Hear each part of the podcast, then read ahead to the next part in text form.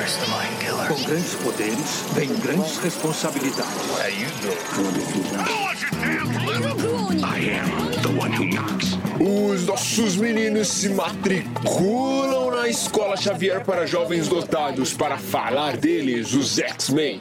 São eles, Matheus o Japá. Que, pô, eu adoro. Eu acho a trilogia ali, as três, os três filmes do X-Men, um, um finesse, cinema, beleza. Aquilo ali é arte. Guilherme Amarino. É, o, o, o X-Men, ele é uma. Na boa, é a principal franquia. Gabriel Mendes. Aquele lá é The X Factor. Abílio Luxday. O Wolverine dos filmes é mais um ciclope do que um Wolverine. E diretamente do podcast Utopia X, Henrique. Mas porque no, na nossa cronologia pessoal a Wanda é mutante sim. Mas Você está ouvindo Contemporama.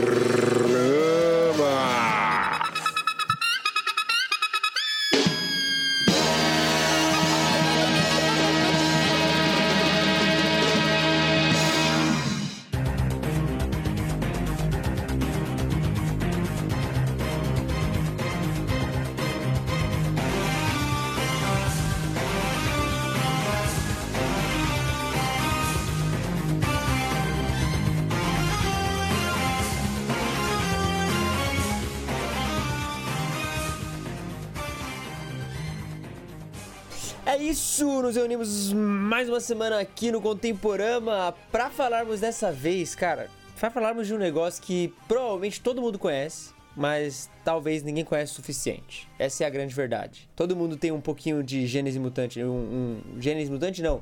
Tô com o nome do quadrinho na cabeça aqui. De genética mutante. Na- Agora todo mundo é mutante por causa da, da menina lá, do, do Marvel, do, da série, a Kamala Khan, que dizem que é mutante. Olha só. Ah, Mas, cara, ó, a gente tá muito feliz de gravar esse episódio, mas muito mesmo, porque tem uma pessoa dentre os convidados que me encheu o saco desde o começo do Contemporâneo quase, pra falar assim: vocês vão gravar sobre o X-Men? Vocês vão gravar sobre o X-Men? Ele até me deu o primeiro volume do, do Jonathan Hickman. Que é o, o quadrinho do, do X-Men, assim, dos mais atuais, e, e me convenceu a voltar a ler X-Men. Então, assim, eu queria, an- antes de a gente apresentar o nosso convidado especial fora do Contemporama, queria dar as saudações ao Abílio aqui, tá aqui, ó. E aí? Eu tô desde o começo mesmo. Porque quando vocês fizeram aquela, aquele space no Twitter, eu não pude ficar o tempo todo, mas eu fiquei até o exato minuto que vocês mencionaram que os filmes faziam a adaptação estética do uniforme da era do Grant Morrison. E aí, no outro dia, eu já fui mandando mensagem no Instagram, não tinha nem o Telegram do Gui na época, mas eu já fui mandando mensagem pedindo episódio de X-Men. Ô, vai fazer um ano, aliás, daquele Spaces, hein? Um ano. Dia 14, hein? 14 de setembro, Vai. um ano. Que maluquice, hein? Um aninho aí, o cara acompanhando aí. E, Gui, chegamos pra falarmos do, do grupinho mais, mais saboroso da Marvel. O melhor aí, na minha opinião, tá? É o meu favorito. E temos gente, assim, né, de qualidade, né? Pedigree. Se, Tem, é- tem se- gente PHD aqui. se há um especialista, não somos nós, é, é esse convidado. É, e porque é o seguinte, e aí fica uma divulgação, a gente vai falar várias vezes, inclusive, do podcast deles, que é o Utopia X. E o Utopia X Podcast é aqui representado pelo Henrique. Diz aí, Henrique. Olha aí. Ô, valeu, vocês estão puxando muito meu saco, tô ficando sem graça. Mas é isso aí, eu tenho esse podcast Utopia X e foi uma honra vir aqui falar sobre X-Men e espero contribuir bastante com A gente dá tiro pra todo lado, né? O Utopia X é só X-Men. só É, a X-Men. gente é é. várias coisas. É, a gente é fanático pelos X-Men, resolveu criar, eu e meu amigo Caio, né? A gente resolveu criar o Utopia X e hoje a gente também tá com a Letícia, são os membros fixos, mas vira e mexe tem convidados lá.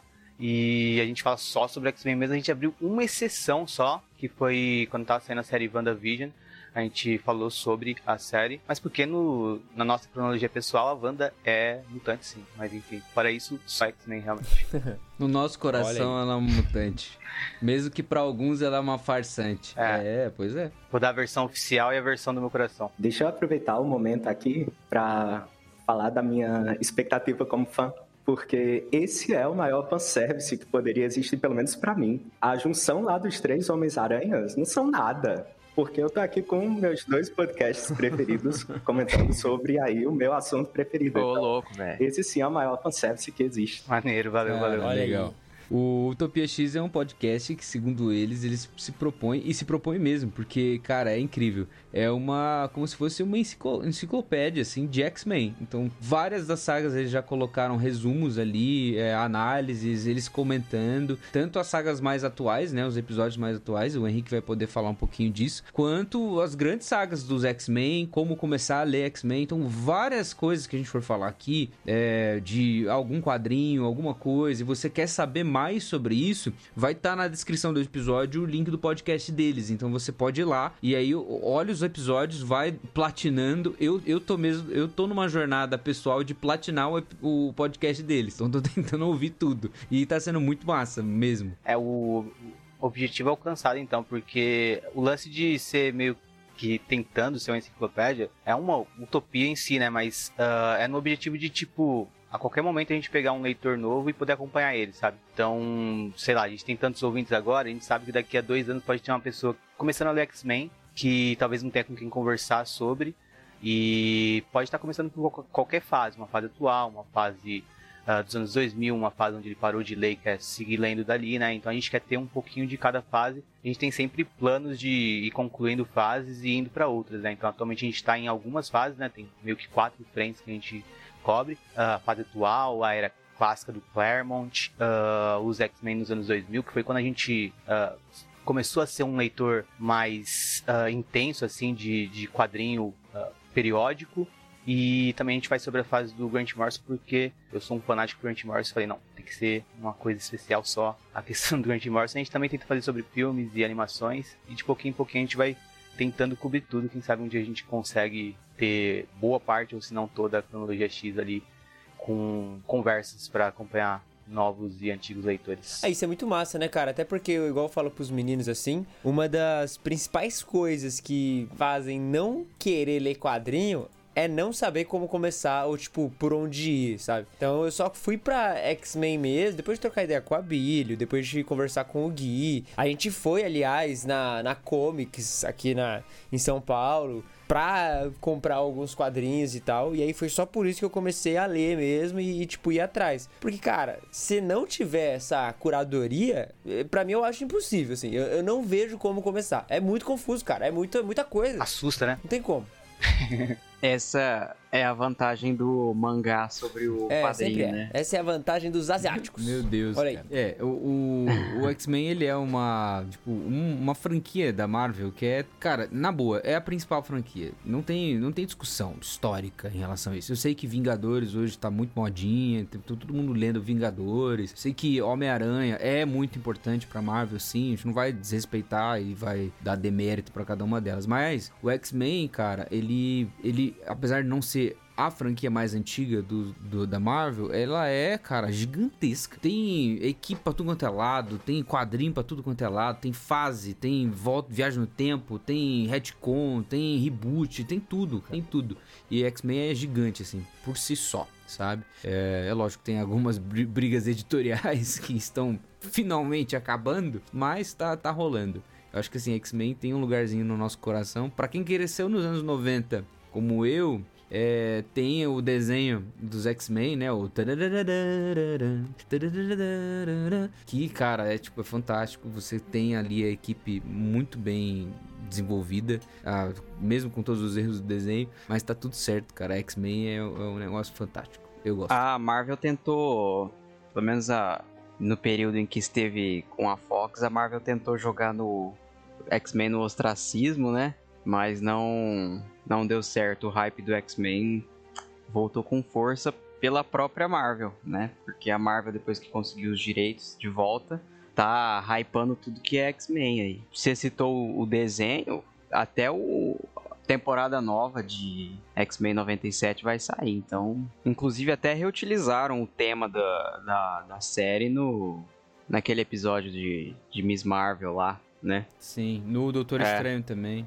Aí a geração dos anos 2000 também teve uh, uma coisa grande assim que atraiu eles pros X-Men, que foi o X-Men Evolution, né? Sim. tanto para as crianças dos, X, dos anos 90, o X-Men, a série animada, foi uh, uma coisa impactante, mas para as crianças, pras crianças, adolescentes dos anos 2000 também, X-Men Evolution fez um, uma grande diferença em abrir as portas para novos leitores também, né? Com certeza. É, e teve os três filmes também, Os né? filmes, Logo ali é. na- no início da década de 2000 ali. Que, pô, eu adoro. Eu acho a trilogia ali, as três, os três filmes do X-Men, um, um finesse, cinema, beleza. Aquilo ali é Não arte. sei, já, você não pode Gui, falar muito. Gui, não tem como, cara.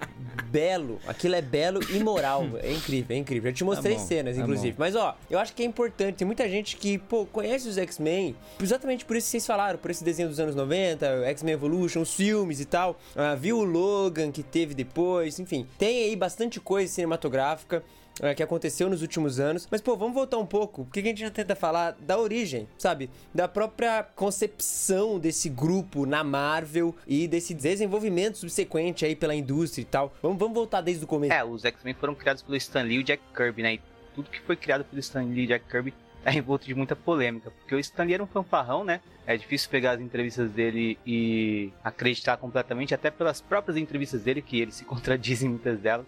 Os dois tiveram muitos atritos ali, é uma briga histórica e tudo mais, mas o que eu posso falar do que eu sei mais ou menos assim de da criação deles, a versão do Stan Lee é que ele estava cansado de criar poderes novos e explicações para cada um dos poderes, e um dia a esposa dele falou: "Ô, por que você não fala que eles nasceram com os poderes? Ele falou: Olha, pode crer, nasceram com os poderes, pronto. E aí foi assim que nasceu a ideia de criar os mutantes, segundo Stan Lee, né? Jack Kirby diz que não tem nada a ver, que ele já estudava ah, questões sobre mutação genética há algum tempo, queria introduzir nas histórias e que foi ideia dele. Então ah, tem, tem tudo isso, né? Mas o grupo inicial era o Ciclope, a Jean Grey, o, na verdade, o Professor Xavier, né? Ciclope, Fera, Anjo e Homem de Gelo. E aí a Jean Grey aparece na primeira edição pra se juntar a eles, né? E ele já enfrenta o Magneto ali no começo. E quando a gente vai pensar num- numa cronologia extensa de super-heróis, uma das coisas que assusta é pensar em ter que voltar lá pro começo pra ler essas histórias que muitas vezes são muito datadas, né? E sinceramente as histórias dos X-Men do Stan Lee e do Jack Kirby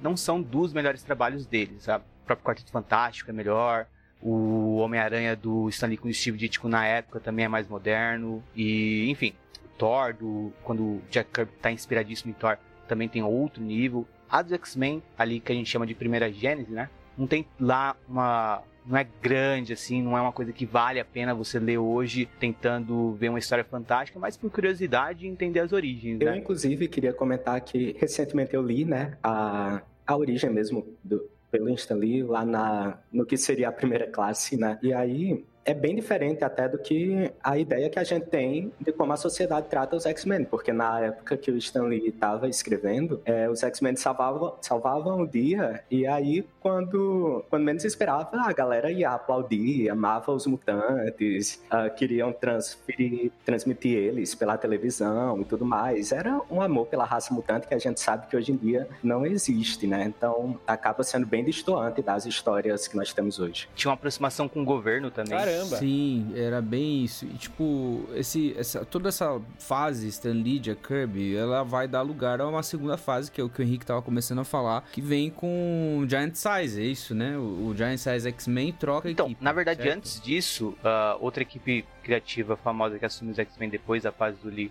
e do Kirby foi o Roy Thomas e o Neil Adams. Essa fase já foi meio que uma reestruturação, uma tentativa disso. Mudaram seus uniformes, Xavier foi dado como morto, entraram outros personagens como a Polaris e o Destructor. E a revista tava, tomo- tava se modernizando, assim, né? E só que aí a revista foi cancelada, porque a Marvel. Na verdade, a Marvel tomou uma decisão precipitada, né?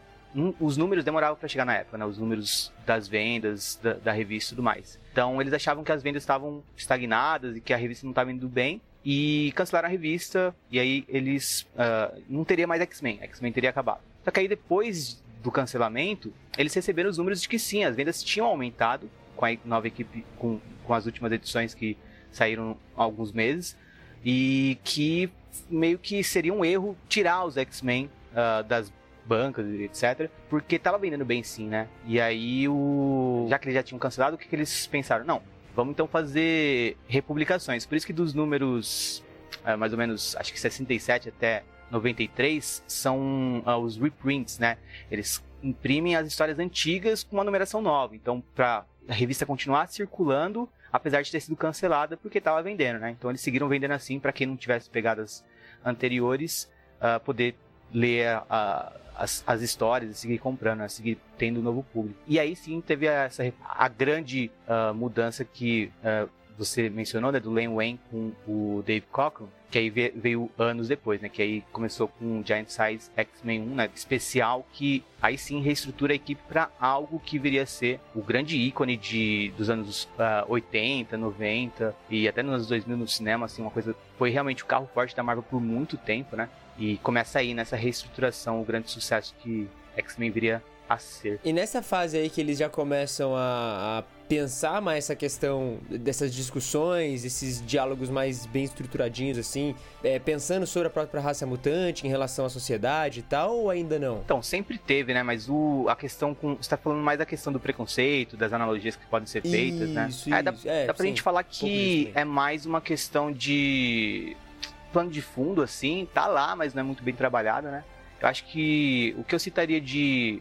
Uhum. Pra quem tiver interesse até de ir atrás, de uma história mais interessante nesse sentido é a história ainda do Stan Lee com Jack Kirby dos Sentinelas, né? As primeiras histórias que os Sentinelas aparecem, que são duas edições e ali sim a gente tem toda a questão do preconceito melhor trabalhada, porque é um grupo de cientistas que estão criando máquinas para ir atrás de determinado povo, né? O povo mutante e tudo mais. E dentro da história, as máquinas também se voltam contra os próprios cientistas e tudo mais. Acho que essa é uma história icônica pra gente pensar nisso, né? Mas uh, to toda essa questão aí vai ser muito melhor trabalhada na fase do Claremont, realmente, porque antes eram coisas mais aventuras soltas e mais focado na, na aventura mesmo.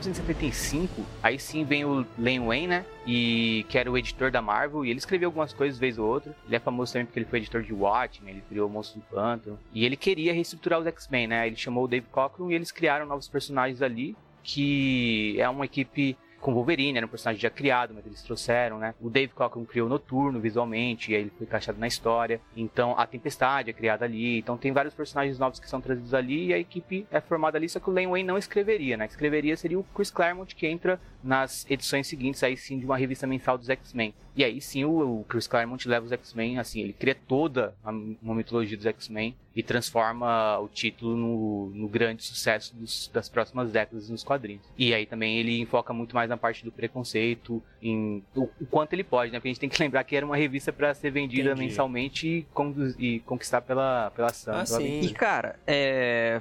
Assim, essa é mais uma questão pura curiosidade mesmo. Hoje em dia, é, muita gente compara ou fala que a intenção do Kirby e do Stan Lee era que o Xavier representasse o Martin Luther King e o Magneto o Malcolm X. Isso nunca foi uma constatação oficial de nenhum dos, dos criadores nem roteiristas, né? Tipo, isso não tá lá desde sempre, né? Eu acho que já, já foi a intenção de alguém que escreveu nas origens lá representar os dois assim? É, então um paralelo que muita gente traça, né? E não, não foi da intenção dos autores. O Stan Lee, acho que o máximo que o Stan Lee chegou a dizer sobre foi algo do tipo: ah, as coisas estavam no ar e talvez eu tenha sido influenciado indiretamente, não percebi, mas. Não, nunca teve essa inspiração e é até problemático colocar o Magneto com o Malcolm X desrespeitoso com o Malcolm X, porque o Magneto ali do, do, Lee do Kirby é um bufão, é. assim, é um Doutor Destino ainda mais caricato, é. sabe? Então, tipo, nem faz sentido. A, o, o, Magneto que a gente conhece pelos filmes, mais, com uma ideologia mais formada e tudo mais, uh, é muito Não mais criação crer. do Claremont mesmo do que do Stan Lee e do Jack Kirby. É, o interessante uhum. que, que acontece, uh, uma coisa muito interessante que acontece no Giant Size é que a equipe mudando, ela traz uma coisa para Marvel que não havia tanto nem na Marvel, nem tanto nos quadrinhos em geral, assim, que é uma diversidade, é, é uma, uma coisa de vários países serem representados. Então você tem ali, o, desde o Wolverine, que é um canadense, até outros personagens como o Noturno, o, o próprio Colossus, a Ororo, que é a Tempestade, o Solaris, que aparece ali nessa época. São cada, cada personagem personagem de um país diferente, é, várias etnias ali representadas. Então você tem uma questão de diversidade étnica é, bem importante ali que começa a aparecer e que se torna crucial para os X-Men, acho que nessa fase do Claremont para frente, né?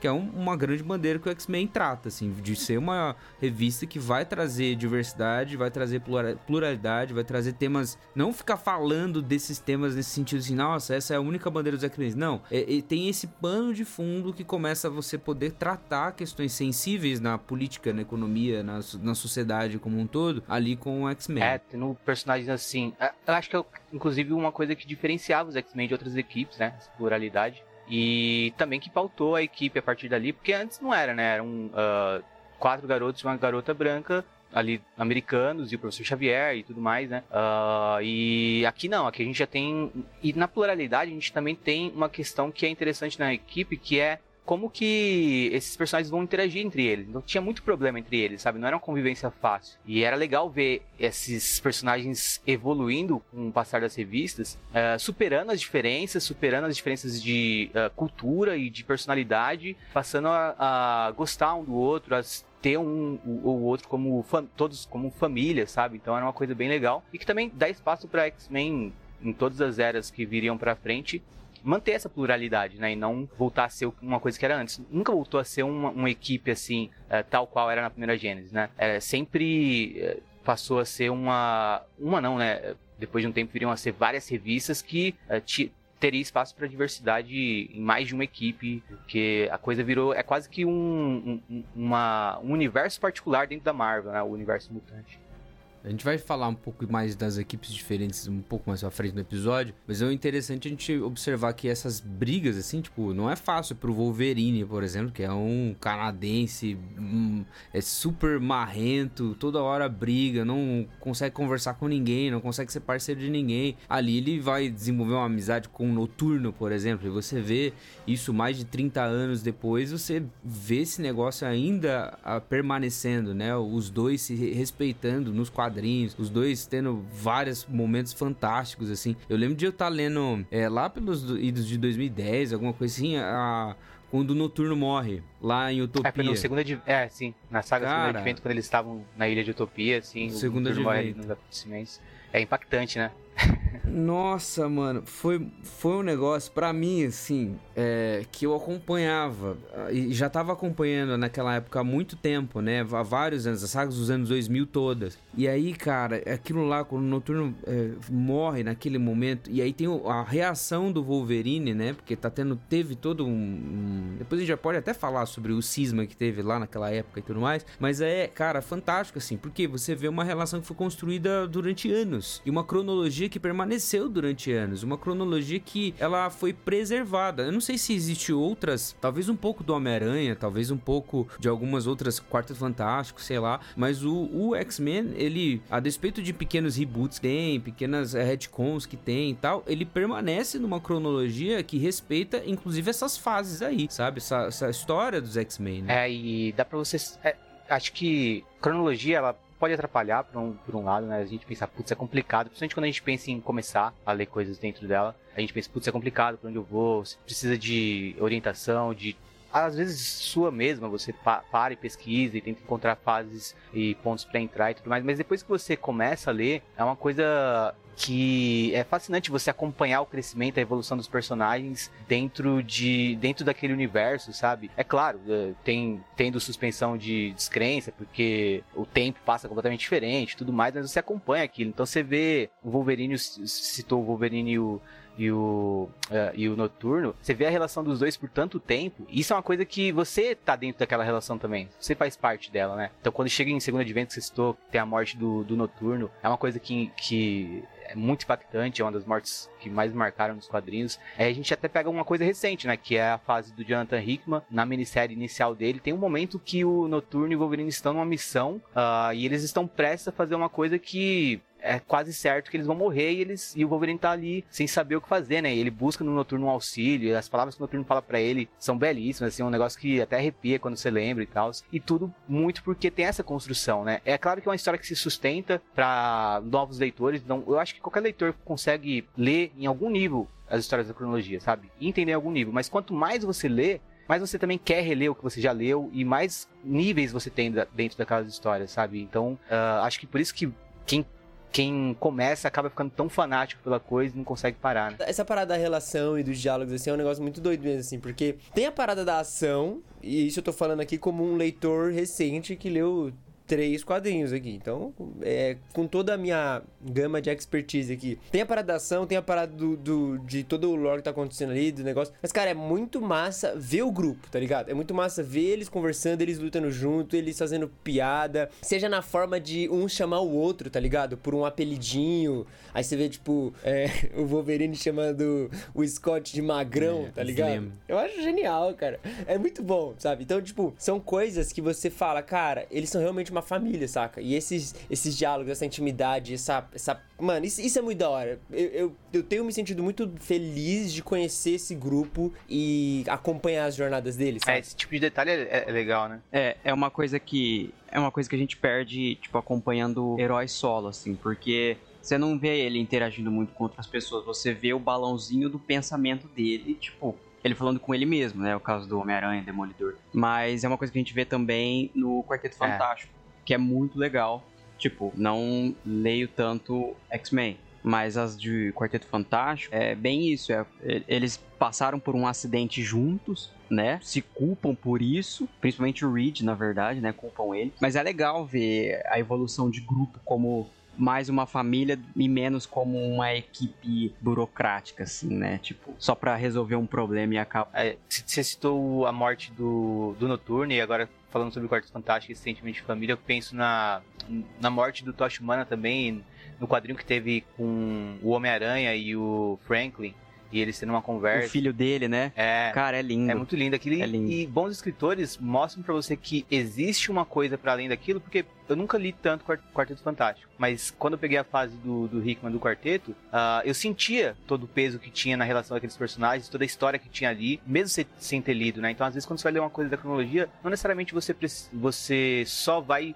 ah, entender essa essa profundidade das relações se você tiver lido coisas que vieram antes. Claro que eh, contribui, ajuda e aprofunda, mas bons escritores também te passam aquilo na maneira como eles contam, conduzem e constroem as histórias. É, isso mesmo. E aí que a gente vai pra, tipo, uma, uma discussão que eu acho que é importantíssima no X-Men, que como é, são equipes, né? Então são grupos, você tem equipes diferentes. Aqui a gente já falou um pouquinho sobre a equipe original, né? Que é o Fera, Anjo, o Homem de Gelo, o Ciclope, e aí quando entra a Garota Marvel, que é a Jean Grey, né? E você tem essa equipe sendo liderada pelo Charles Xavier, em algum ponto ela deixará de ser liderada pelo Chabi- Charles Charles Xavier, voltará a ser liderada pelo Charles Xavier, etc. É uma confusão ficar indo e vindo, indo e vindo, então não, não ligue se tiver uma fase que não tem o, o Professor X. Mas você tem outras equipes, né? Você tem essa segunda equipe que ela é formada pela Tempestade, pelo Colossus, Noturno, Wolverine, Solaris e Apache. O Pássaro Travejante e o Bicho. E, Isso, Pássaro Banshee? Trovejante. É, Banshee e Colossus, eu falei? Não lembro, mas tem o Colossus. Senão não teria o lançamento especial, afinal, né? é, pois é. E aí tem várias outras equipes e tudo mais. E uma coisa que eu vou destacar, antes da gente ir pra cada uma das equipes principais mesmo, acho que não dá pra falar de todas mesmo, porque são muitas, mas é que vira e mexe você tem numa das equipes, assim, você vai ler a, a run do Josh Whedon, Surpreendentes X-Men, você vai ler uma run agora do Jonathan Hickman, ou uma run do Brian Michael Bendis, lá numa fase meio até ne- meio nebulosa dos X-Men.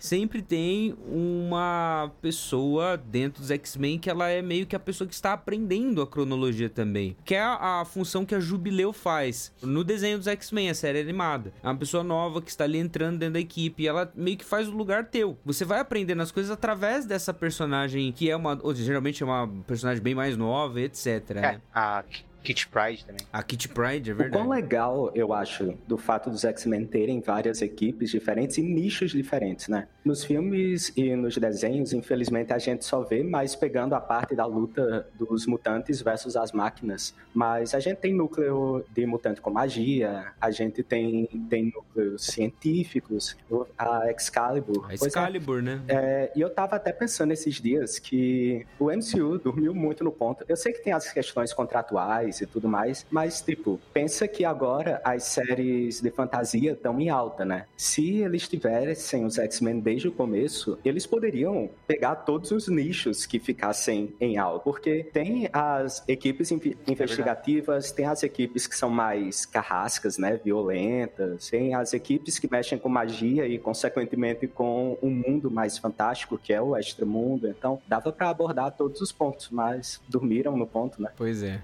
pois é. Mas vamos, vamos uma de cada vez. A gente tem o X-Men, que normalmente é a principal, né? E a gente tem outras equipes, né? E eu acho que eu queria que o Henrique explicasse um pouquinho sobre X Factor, porque X Factor é um negócio interessante. Começa de um jeito, Não é o programa vai de pra talentos? outro.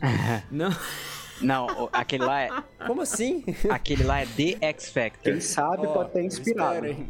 Ah, entendi. É Tem o, o D o antes. D é, é, tipo, é um artigo definidor realmente, né? O, o X Factor, inclusive, começa com a mesma equipe que a gente mencionou como a primeira equipe de mutantes, né? O Ciclope, o Jean Grey, o Pera, o Anjo e o Homem de Gelo. E é bem bizarra, na, na realidade, é uma, uma ideia bem bizarra de sua origem, porque eles fingem que são caça-mutantes pra poder resgatar mutantes. Dá até um, uma agonia em mim só de lembrar desse conceito, porque é, eles basicamente se vendiam em comerciais de TV tudo mais, como a gente, se tem problema com mutante, a gente vai lá, vai, vai pegar esse mutante e vai dar um jeito nele. E no fim das contas eles salvavam o mutante, sabe? Mas nesse pretexto de estamos exterminando os mutantes, ou seja, ao mesmo tempo eles contribuíam pro preconceito, talvez, sabe? Então é muito bizarro e eventualmente isso se acerta e tal, mas basicamente é uma, uma, uma equipe de resgate e que também, ah, com o passar do tempo, foi se voltando mais pro lado investigativo, né? Principalmente nos anos 2000 a gente teve uma fase excelente que é meio que um cult dos quadrinhos de super- de super-herói, que é o X-Factor Investigações, que aí sim encarnou todo o lance detetive, de casos, de... É aquela com o Madrox? É, que é liderada pelo Madrox, exatamente. Ai, putz, é legal. É legal mesmo. Cara, é um cult, assim, tipo, tem uma legião de fãs e os fãs brasileiros ficaram na mão, porque a Panini parou de publicar.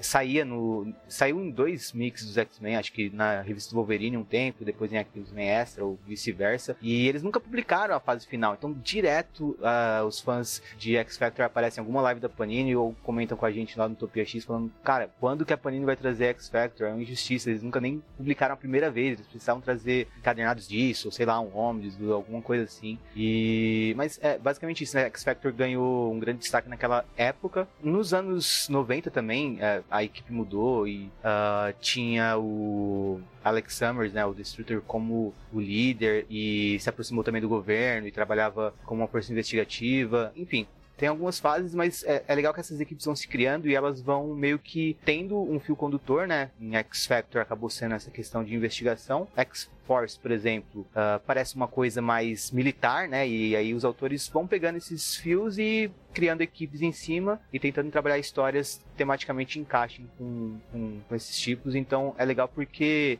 se você curte determinado tipo de história, você vai acabar sendo fisgado por um desses núcleos eventualmente. Eu nunca curti, por exemplo, muito histórias de magia envolvendo mutantes. É um preconceito que eu tenho perdido nos últimos anos. Então eu nunca fui um grande leitor de Excalibur, por exemplo. Mas no podcast no Utopia X a gente tem a Letícia, por exemplo, que é fascinada por Excalibur, porque ela curte bastante esse tipo de história. Então, o fã de X-Men sempre pode pender mais para um lado e para o outro, conforme os interesses dele, né? É, e- é legal isso, porque, por exemplo, usando o exemplo da X-Force, é, você tem uma formação com Cable, acho que o Cable começa a X-Force, e você tem lá Domino, você tem o próprio Deadpool participando uma época, o Wolverine, o Phantom... Nossa, essa formação da X-Force pra mim, velho, eu gosto muito, eu gosto muito. E a Psylocke também. Tem Psylocke, Arcanjo. Então você tem uma, uma X-Force que ela é um lance militar, assim, tipo... Mas você tem uma X-Force que é meio que um Black Ops também. Tem, uma, tem autores que vão colocar, Também, tipo... é. A, a, o lance de Black Ops. A- acho que a fase dos anos 2000, quando eles estão em Utopia, né? Que é o, o Scott Summers e a Emma estão liderando ali Utopia e eles, eles criam uma X-Force dessa de Black Ops. Cara, é muito interessante. Você tem coisas que você não teria normalmente num gibi mais comum dos X-Men ou da X-Factor ou Novos Mutantes. é, ou então Excalibur e tal. E aí você tem é, quadrinhos muito violentos. Quadrinhos bem violentos mesmo, né? Principalmente os com Wolverine e a Domino. É, e, mas mesmo quem não gosta de violência, tem histórias boas, porque a violência não é somente estética e somente, sabe, uma coisa fútil pra impressionar. Tem histórias de certas equipes X, de certas formações da X-Force, como essa que você mencionou, trabalhar a violência como um tema também faz parte dela, né? Então faz sentido ainda. Você, você, sente que você não está só vendo sangue jorrando nas páginas por motivos de, ah, isso é legal. Não, tem um, tem um porquê dentro da história, sabe? Então, é claro, vão ter fases e fases, autores que vão usar bem os, conte os conceitos e outros que não. E eu acho que dá para novos leitores que se interessem por uma equipe em particular ir atrás também de algum material específico e geralmente tem uma explicação, né? Eu não sei como está o trabalho editorial da Panini atualmente, se está muito bom em relação a isso ou se está devendo. Mas geralmente você tem uma contextualização. Por exemplo, você vai ler essa X-Force que você citou, nos resumos da história, nas publicações originais, ou quando saiu, saiu nos, nas mensais aqui do Brasil, tá lá escrito o que está acontecendo com os mutantes. Ah, é uma espécie em extinção agora. Eles vivem em São Francisco, eles vivem em Utopia, uh, eles precisam sobreviver, só tem 200. Esse grupo foi criado porque aí você vai ver a história dentro desse contexto e consegue entender, sabe? Não é uma coisa também é, tão complexa, complicada que você vai se sentir perdido. É, uma coisa importante sobre isso, assim, a Panini ela continua fazendo isso male male, não é exatamente nos quadrinhos que eu tô lendo, pelo menos atualmente, não é, nossa, que explicação, mas há um resumo, há uma, uma locação, assim, tipo, você é colocado ali, ensinado o que tá acontecendo, então se você não, nossa, eu não quero ler desde o começo, tem vários pontos de entrada, depois a gente vai comentar um pouco sobre isso, né? Existem pontos de entrada de X-Men que você pode muito bem começar, normalmente é no troca troca de fase, assim. E eles dão uma explicada, eles dão. Uh, quase que eles te pegam pela mão, assim, explicando o que aconteceu com os X-Men lá atrás. E tem coisas que eles não explicam direito, mas na segunda, na terceira, na quarta, na décima edição, você já vai lendo tanto aquilo lá que você fica acostumado com a coisa, sabe? E aí você finalmente começa a se colocar como alguém que tá entendendo X-Men, sabe? Isso é massa.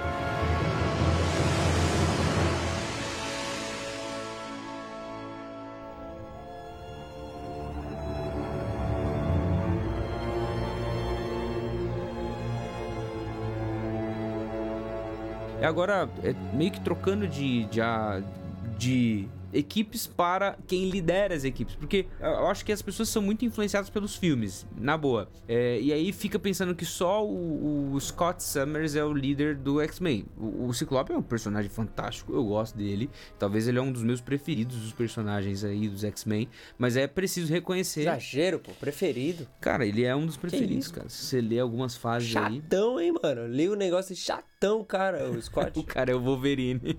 eu vou fazer a defesa do Ciclope Ciclope aqui. Eu vou fazer a defesa do Ciclope, porque a maioria ah. das pessoas conhecem o Ciclope pelos filmes ou o Ciclope, sei lá, do anime ou de Wolverine e os X-Men. E ali é um péssimo Ciclope. É um Ciclope fiel, mas é fiel à parte babaca do personagem. O personagem é bem mais do que aquilo. Particularmente. O Ciclope eu... do Wolverine e X-Men é mais um Wolverine do que o Ciclope.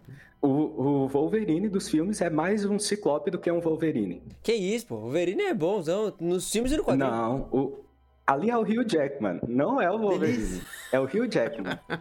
a briga dos fãs. Que isso, os, três, os três quadrinhos que eu li, ele era bom. Eu gostava dele. Não, o Wolverine é, é engraçadinho, bom. brucutu, chato. Pô, perfeito. Ele é saturado. Eu acho ele meio saturado. Eu não sei se o Henrique me ajuda nessa defesa, mas não acho que o Scott tenha sido aí muito bem adaptado como um real líder. Para mim, ele é bem mais só um peão do Xavier. Não que ele também não seja isso, por muito tempo ele é, mas nos filmes ele é, sei lá, chatinho. É, nos filmes ele é uma presença protocolar decorativa.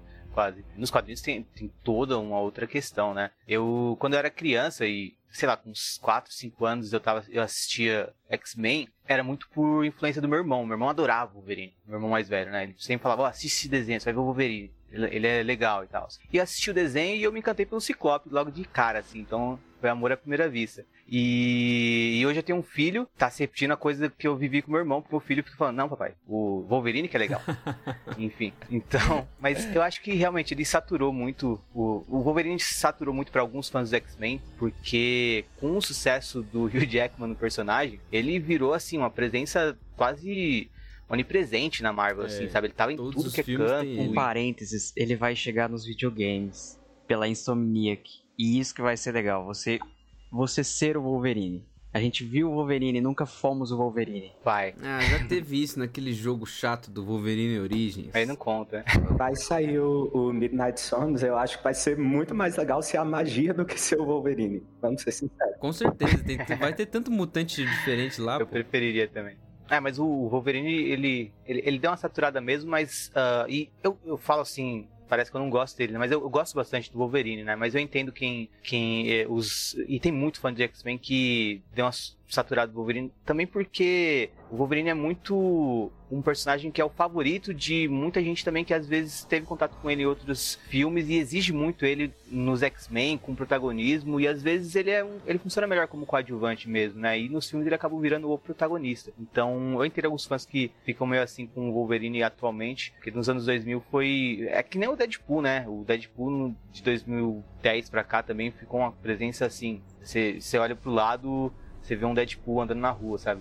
Pra, Então essa Pra dar um exemplo disso, pelo menos no- nos filmes, o Japa mencionou que viu os três primeiros, então vou pegar X-Men no confronto final. A gente tem spoiler, acho que não é spoiler, porque acho que fa- faz mais de 10 anos que o filme saiu, então. Mas. Não, já falaram que o Mercúrio morre ali no negócio, eu, eu nem falei na hora. Eu falei, tá bom, já morre, vai ter a morte do cara. Não vou nem me impactar mais, Gui. Mas você sabe que morte no quadrinho não é morte, né? Não, eu sei, mas. é, enfim, pode O falar. que acontece em X-Men no confronto final é o Xavier morre e deixa sob comando dos X-Men a tempestade. Aí vai lá pra cena final, todo mundo vai, vai lutar lá, tentar, sei lá, matar o sanguessuga. E aí é, a tempestade desce como líder da equipe. Quando ela pousa, já tá o Hugh Jackman correndo pra todo lado. Você faz isso, você faz aquilo. O Wolverine rouba todo o protagonismo. Acho que se for falar de, de líder mutante dentro da- das mídias audiovisuais, a gente tem que falar do Wolverine, mas como uma adaptação meio ruim, porque é o Wolverine de Ciclope. É, porque envolve outras coisas também, como o ator, né, Ah, mano? sim. O terceiro filme já, já tinha ganhado um outro tipo de popularidade, vende mais, tem todas essas, essas questões, assim. Mas, mano, real, assim, lendo os quadrinhos, o Wolverine é muito coadjuvantão, assim. É o cara que ele recebe ordem e parece, pelo pouco que eu li, ser da própria vontade dele tá ali. Tipo assim, cara, eu não quero ficar Isso. tomando essa posição, eu quero fazer a minha parada aqui, tranquilo. Tanto que tem uma cena muito engraçada, agora eu não lembro qual quadrinho foi. Não foi engraçada, mas foi meio que interessante, assim, que o Ciclope tira o óculos dele assim, tipo, mano,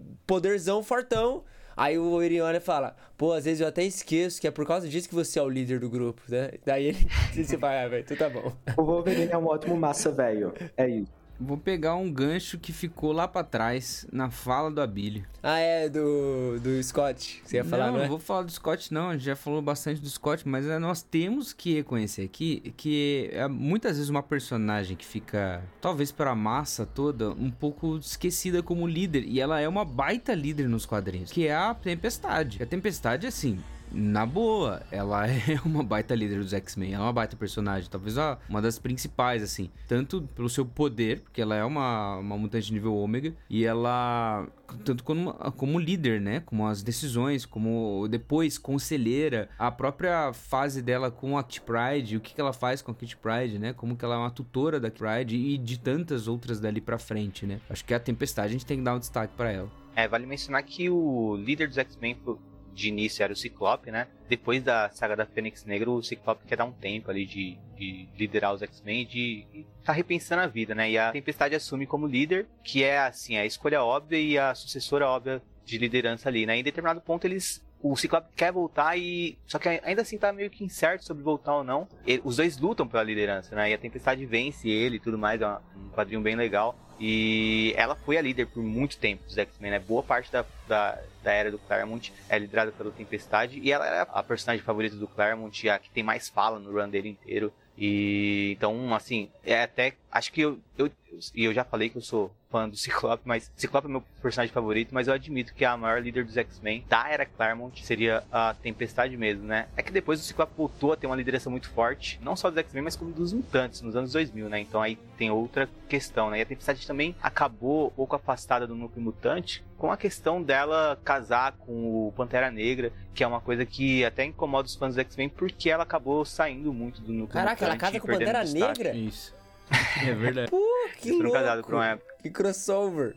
E é bem legal. Muito bom. Eles quase tiveram um filho, inclusive, Sim. recentemente, só que vetaram a, a, a ideia do Rick. Mencionar também que não só dos X-Men, mas também dos Morlocks, né? Grupinho importante. Verdade, verdade. É, tem aquela luta dela com a Callisto, né? E é importante, cara, porque ela é uma personagem massa. E aí a gente tem outras personagens que vão assumindo liderança e vai trocando liderança, né? Você tem uma fase que é a a própria Kitty Pride, ela se torna uma, uma líder dos X-Men, ela tem que tomar decisões, etc. E vários outros que vão tendo oportunidades de liderança. E é interessante você ver isso, que o, o X-Men ele vai trocando a liderança. Você não é simplesmente uma liderança centrada só num um personagem o tempo todo e tal. Você tem chances de você observar a, a liderança em outros personagens que vão crescendo e se desenvolvendo, como uma tempestade que aparece e se desenvolve assim como um personagem grandemente, e até outros personagens que começam novinhos, né? Uma adolescente como a, a Kitty Pride começa e ela se desenvolve, ela cresce, ela, ela amadurece e tal, e ela então se torna uma líder, né? A Outra que também se torna, entre aspas, tá? Entre várias aspas, tá bom? Uma líder também é a própria magia, a despeito da maluquice dela, das coisas que ela faz. Ela é uma personagem que cresce bastante também. Mencionar aqui também a Emma, que ela começa lá É, é jogando do outro lado do tabuleiro, mas naquela época ela tava muito bêbada e usando muita droga, como a própria personagem falou na época do Grant Morrison. Mas quando ela começa a se tratar, né, aí ela vai pra Genosha e tudo mais. Quando ela entra para os X-Men de fato, ela se torna uma baita líder, porque ela arquiteta todo o plano de utopia, ela organiza uma guerra contra os inumanos e enfim, hoje, atualmente em Krakoa, pelo menos, ela não só auxilia na liderança dos carrascos, como também está no Conselho Silencioso. Eu sou também o maior defensor do, do casal Ciclope e Emma, então se deixar eu puxo o saco para eles. Cara, isso aí é um papo interessante. Vale diferenciar também, é, que acho que a gente tá falando em questão de liderança, dá pra gente pensar em liderança em dois sentidos, né? Porque, por, por exemplo, o professor Xavier era, era um líder, né? Mas não era um, um líder de campo, um líder de equipe. Ah, ele era o quê? Diretor da escola. Nesse sentido, ele era uma liderança ali dos X-Men, né? Todos ah, eram conduzidos por ele, né? Então, a gente sempre pode pensar na liderança de equipes e na liderança mais geral, assim, né? Ah, Xavier, Ciclope, Emma Frost são líderes assim mais gerais, tempos em tempos até a Kitty Pryde já foi diretora do instituto também. O Wolverine já teve uma, uma fase onde mesmo ele a, a contragosto ele teve que ser um líder assim mais geral também quando ele fez a escola de Grey e tudo mais. E tem tem essas essas lideranças mais gerais e tem as lideranças de equipe, né? E aí a gente também tem vários líderes, né? O próprio Destructor eu mencionei como líder da X Factor, entre o Madrox que a gente falou também no caso da X Factor, o Cable que citou como X da X-Force. Isso é, é legal de mencionar porque tem de fato as diferenças de personagens que são líderes de campo e que são cabeças pensantes da mutandade. Por exemplo, a, a Emma, que eu acabei de mencionar, ela é muito boa como uma das cabeças da mutandade, mas ela não é uma líder de campo. A vampira, que teve aí uma equipe bem diferenciada, acho que a gente pode colocar assim, ela é uma líder de campo, mas a vampira não é uma das cabeças para liderar a mutandade. E a gente tem, por exemplo, Sina e Mística. A Sina é claramente um, um cérebro pensante dentro da mutandade e a Mística é a executora, né? Então a gente tem essa diferença também dos líderes mutantes. É, agora vou dar uma, vou, vou intervir no, no esquema aqui, porque agora a gente tá falando muitos nomes e é, talvez o ouvinte que não sabe nada de X-Men tá ouvindo nomes que ele sabe que são vilões. Aí você fala, meu Deus, mas Mística, Emma, Emma Frost é vilã, não é uma, uma personagem que vira bom, boa, faz parte da equipe. E cara, uma coisa do X-Men, você precisa acostumar quando você for ler, é que nem todo vilão vai ficar vilão para sempre. Vai, de alguma maneira, a, ali ter uma participação dentro de X-Men, dentro de X-Factor, dentro de X-Force em algum momento. Tem muitos vilões que fazem isso. Primeiro dos exemplos, acho que, que a gente pode usar, que é, atualmente acho que ele é, foi menos tempo vilão do que ele é do lado dos X-Men de fato, que é o próprio Magneto. Então o, Magneto começa como esse vilão, nos filmes a gente tem ele como vilão e tudo mais, mas cara, acho que ele é agora, atualmente, ele é muito mais tempo do lado dos X-Men do que do lado contra os X-Men. E a gente também tem que ver a perspectiva de como a gente vai definir um vilão, porque uh, vou pegar o exemplo da, da Mística, que eu mencionei agora, e a Mística, ela foi uma vilã, uma vilã contra os seres humanos, ela nunca foi uma vilã da mutandade. Então, Se for olhar por esse ângulo, o Magneto, a maioria das vezes, ele era vilão contra a mutandade, e não necessariamente contra os mutantes. Então, de uma certa perspectiva, ele ainda assim era um herói mutante pela preservação da espécie, pela luta do homem superior, enfim. É, a questão de vilão é, é, é bem complexa em X-Men, porque, sim, dá para você pensar, ah, ok, vilão então são quem os X-Men enfrentam. Que aí quando você começa a perceber, putz, peraí, esse cara os X-Men estavam enfrentando, agora é um X-Men também. Peraí, essa daqui também, esse aqui também. Aí começa a juntar e você vai percebendo que são ideologias diferentes e que tem uma, uma, uma coisa maior, né? E aí, dependendo da fase, essa coisa maior vai estar tá, uh, menos. Uh, incisiva e aí a gente vai ter muito mutante contra mutante. Só que quando a questão maior de os mutantes são uma espécie perseguida tá em jogo, muitas vezes é realmente uma linha tênue entre quem é vilão, quem, quem não é quem tá certo, quem tá errado, tem toda a questão de, ah, o Magneto estava certo, estampar em camisas e tudo mais, e discussão sobre quem você seguiria, Magneto ou Xavier, e coisas assim, né? Então, é, é, é uma coisa que também tem espaço para ressignificação, né? E o Professor Xavier em si uh, é um personagem que, tradicionalmente, ele acolhe uh, certas figuras que não necessariamente seriam acolhidas, né? O próprio Wolverine, né? Quando o Wolverine entra pros X-Men é uma, é uma figura questionável até para os X-Men, porque ele é diferente, ele, ele mata, ele é muito mais violento, ele não segue ordens, e então há espaço diferente, mas também pro divergente, né? Então é, é, é bem legal nesse sentido a gente perceber que uh, o vilão, às vezes a gente gosta mais do vilão do que de determinado herói, por exemplo. Uh, como por exemplo, Destrutor, sempre foi uma figura de um herói, só que em determinado ponto dos anos, depois dos anos 2012, tem uma controvérsia muito grande em cima do Destrutor, por motivos, e aí muitos fãs não gostam do Destrutor hoje em dia por conta de. E é um herói, sabe? E aí, e, por outro lado, muitos fãs uh, simpatizam com a mística, simpatizam com uh, figuras que estiveram por mais tempo caracterizadas como vilões dentro das histórias, mas não necessariamente uh, podem ser encarados, encarados daquela forma, né? Ah, o exemplo disso também é a Vampira, né? Como ela começa numa, numa equipe de vilãs, ela vai depois pros X-Men, ela é acolhida, ela é, é recebida ali, cuidada, inclusive, e, e vira uma personagem muito importante para a equipe e. Principais vilões de, de X-Men, assim, a gente pode acho que elencar alguns mutantes, né? Porque você tem mutantes que ficam em, com embates com os, os mutantes do Professor Xavier, né? Então você tem mutantes contra mutantes, aí você tem Magneto, Sinistro, Apocalipse, por aí vai, né? A Irmandade de Mutantes, aí você tem o, o próprio o Wolverine contra o Victor Creed, né? Você tem o Dente de Sabre ali sendo um algoz terrível do Wolverine. E aí você tem esses mutantes clássicos, mutantes contra mutantes, mas você também tem mutantes contra humanos. E aí vem um, um, um tipo de vilão interessante para toda a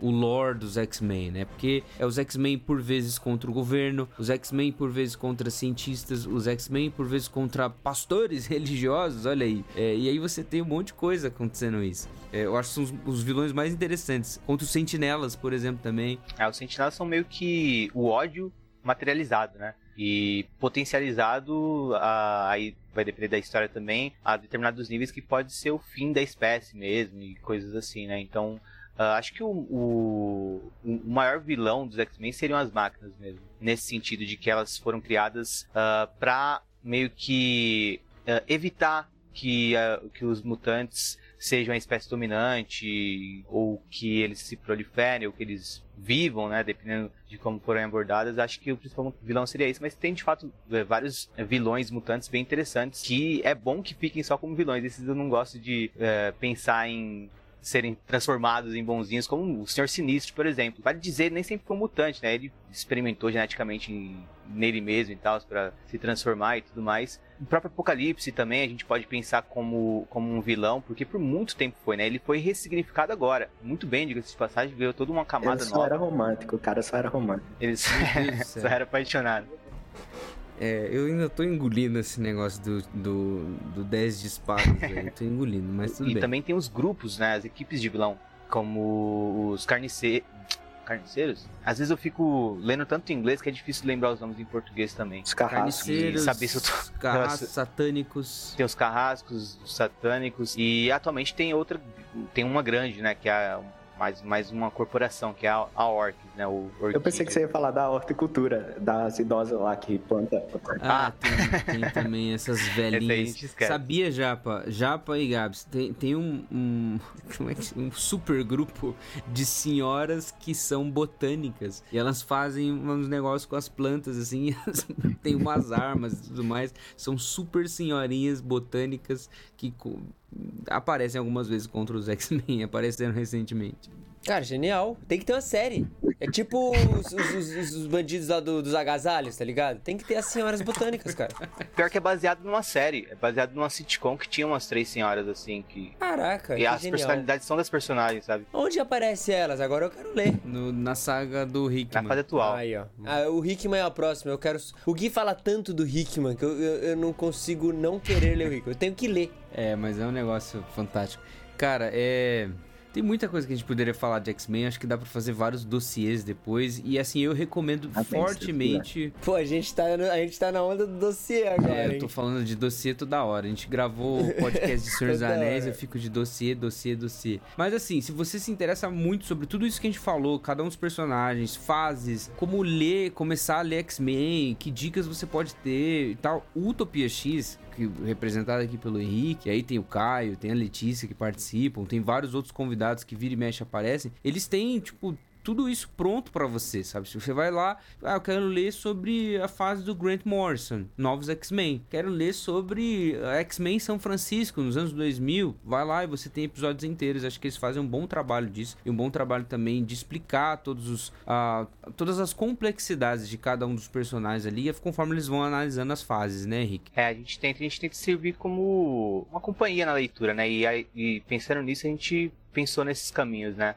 A linha cronológica dos X-Men é grande, é complexa, tem muitos títulos que ah, Uhum. estão envolvidos, né? Então, ah, quando a gente traça certos pontos, é meio que apontando pro ouvinte, ó, se quiser começar a ler X-Men, esse é um ponto. E a gente tá fazendo episódio sobre. Você pode ir lendo e, e, ah, ouvindo e tentando entender melhor certos pontos que não ficaram claros pra você, porque você talvez não conheça o personagem de algum lugar, ou coisa do tipo, conforme você escuta os episódios. Por isso que a gente tem tantos, tantos, tantos pontos. E a gente também fez o episódio, né? Nosso episódio 8 é como começar a ler X-Men, tentando mostrar também como que vocês podem olhar pra cronologia X e entender as fases e buscar entrar em alguma delas, né? Não necessariamente do começo até o agora, né? Pode, você pode, inclusive, ah, ler em paralelo, né? Quando eu comecei a ler, por exemplo, eu lia, tava saindo ali nos anos 2000, no, no Brasil. Só que aí eu comecei a ir atrás também do que do que eu fui pro comecinho mesmo, Stanley Jack Kirby.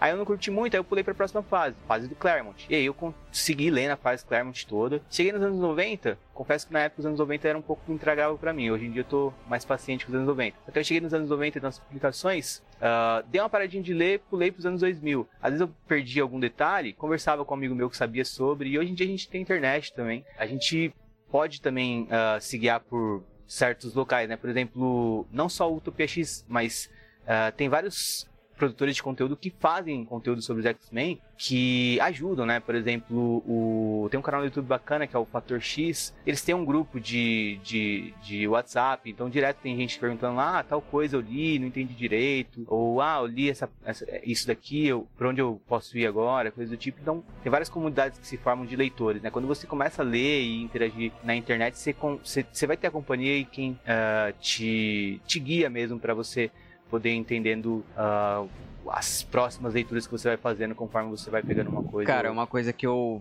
Sempre que a gente fala de quadrinho aqui, eu menciono pros meninos que realmente, quadrinhos em geral dos anos 90 é meio que intragável, assim. É muito zoado, muito zoado. Só que, por exemplo, vocês estavam falando, tem esse. É o X Factor, que não. Não chegou a ser publicado aqui no Brasil? Ou não é publicado? É uma fase do Ah, X tá. Factor. Tipo, isso não, não atrapalha quem tá, quem tá lendo, por exemplo.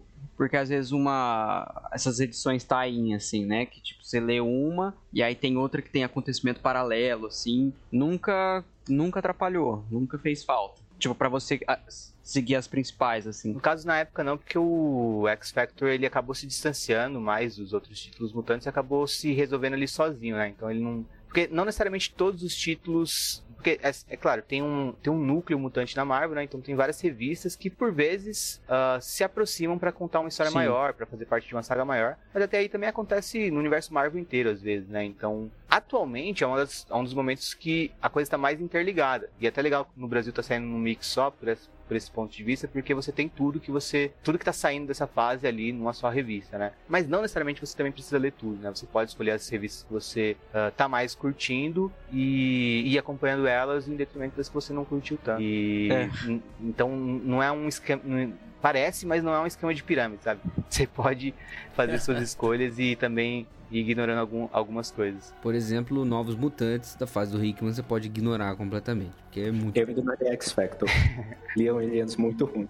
Então, Julgamento do Magneto também. dá pra fazer isso mesmo.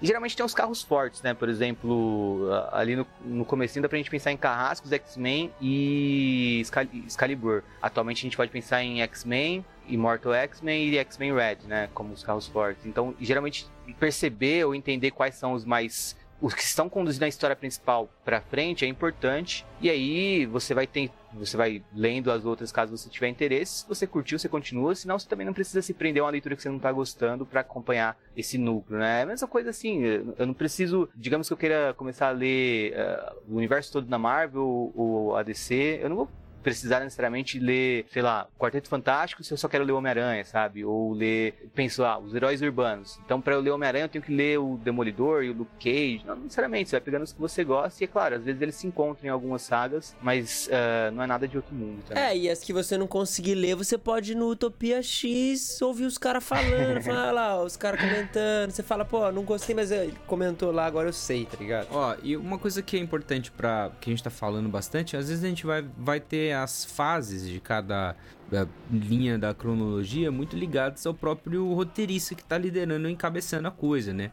A gente começou a falar aqui, quando a gente tava falando lá do início, que era Stan Lee, Jack Kirby. Então, Jack Kirby dava muito tom do que acontecia, muito tom da para onde ia a história e tudo mais. Depois trocou e houve um momento que Chris Claremont assumiu e o Chris Claremont ele virou o império do X-Men assim tudo a maioria das coisas a grande maioria das coisas que a gente sabe de X-Men ele vem nessa fase do Chris Claremont na primeira né a segunda não é tão boa mas enfim a, a vem do, do Chris Claremont e ele tem algumas alguns herdeiros assim eu meio que tentei na nossa pauta aqui colocar uma, uma sequencinha assim mas há outros eu sei que tem do próprio Chris Claremont além da Louise Simonson você tem outros que vão escrever a própria escritura de, de Excalibur outros caras que são importantes mas eu acho que tem pontos chave da cronologia do X-Men que mudam alguma coisa considerável assim que eu acho que a gente poderia pelo menos abordar e dar uma pincelada sabe E o John Byrne, cadê ele aí? É, vale mencionar o John Byrne também, porque ele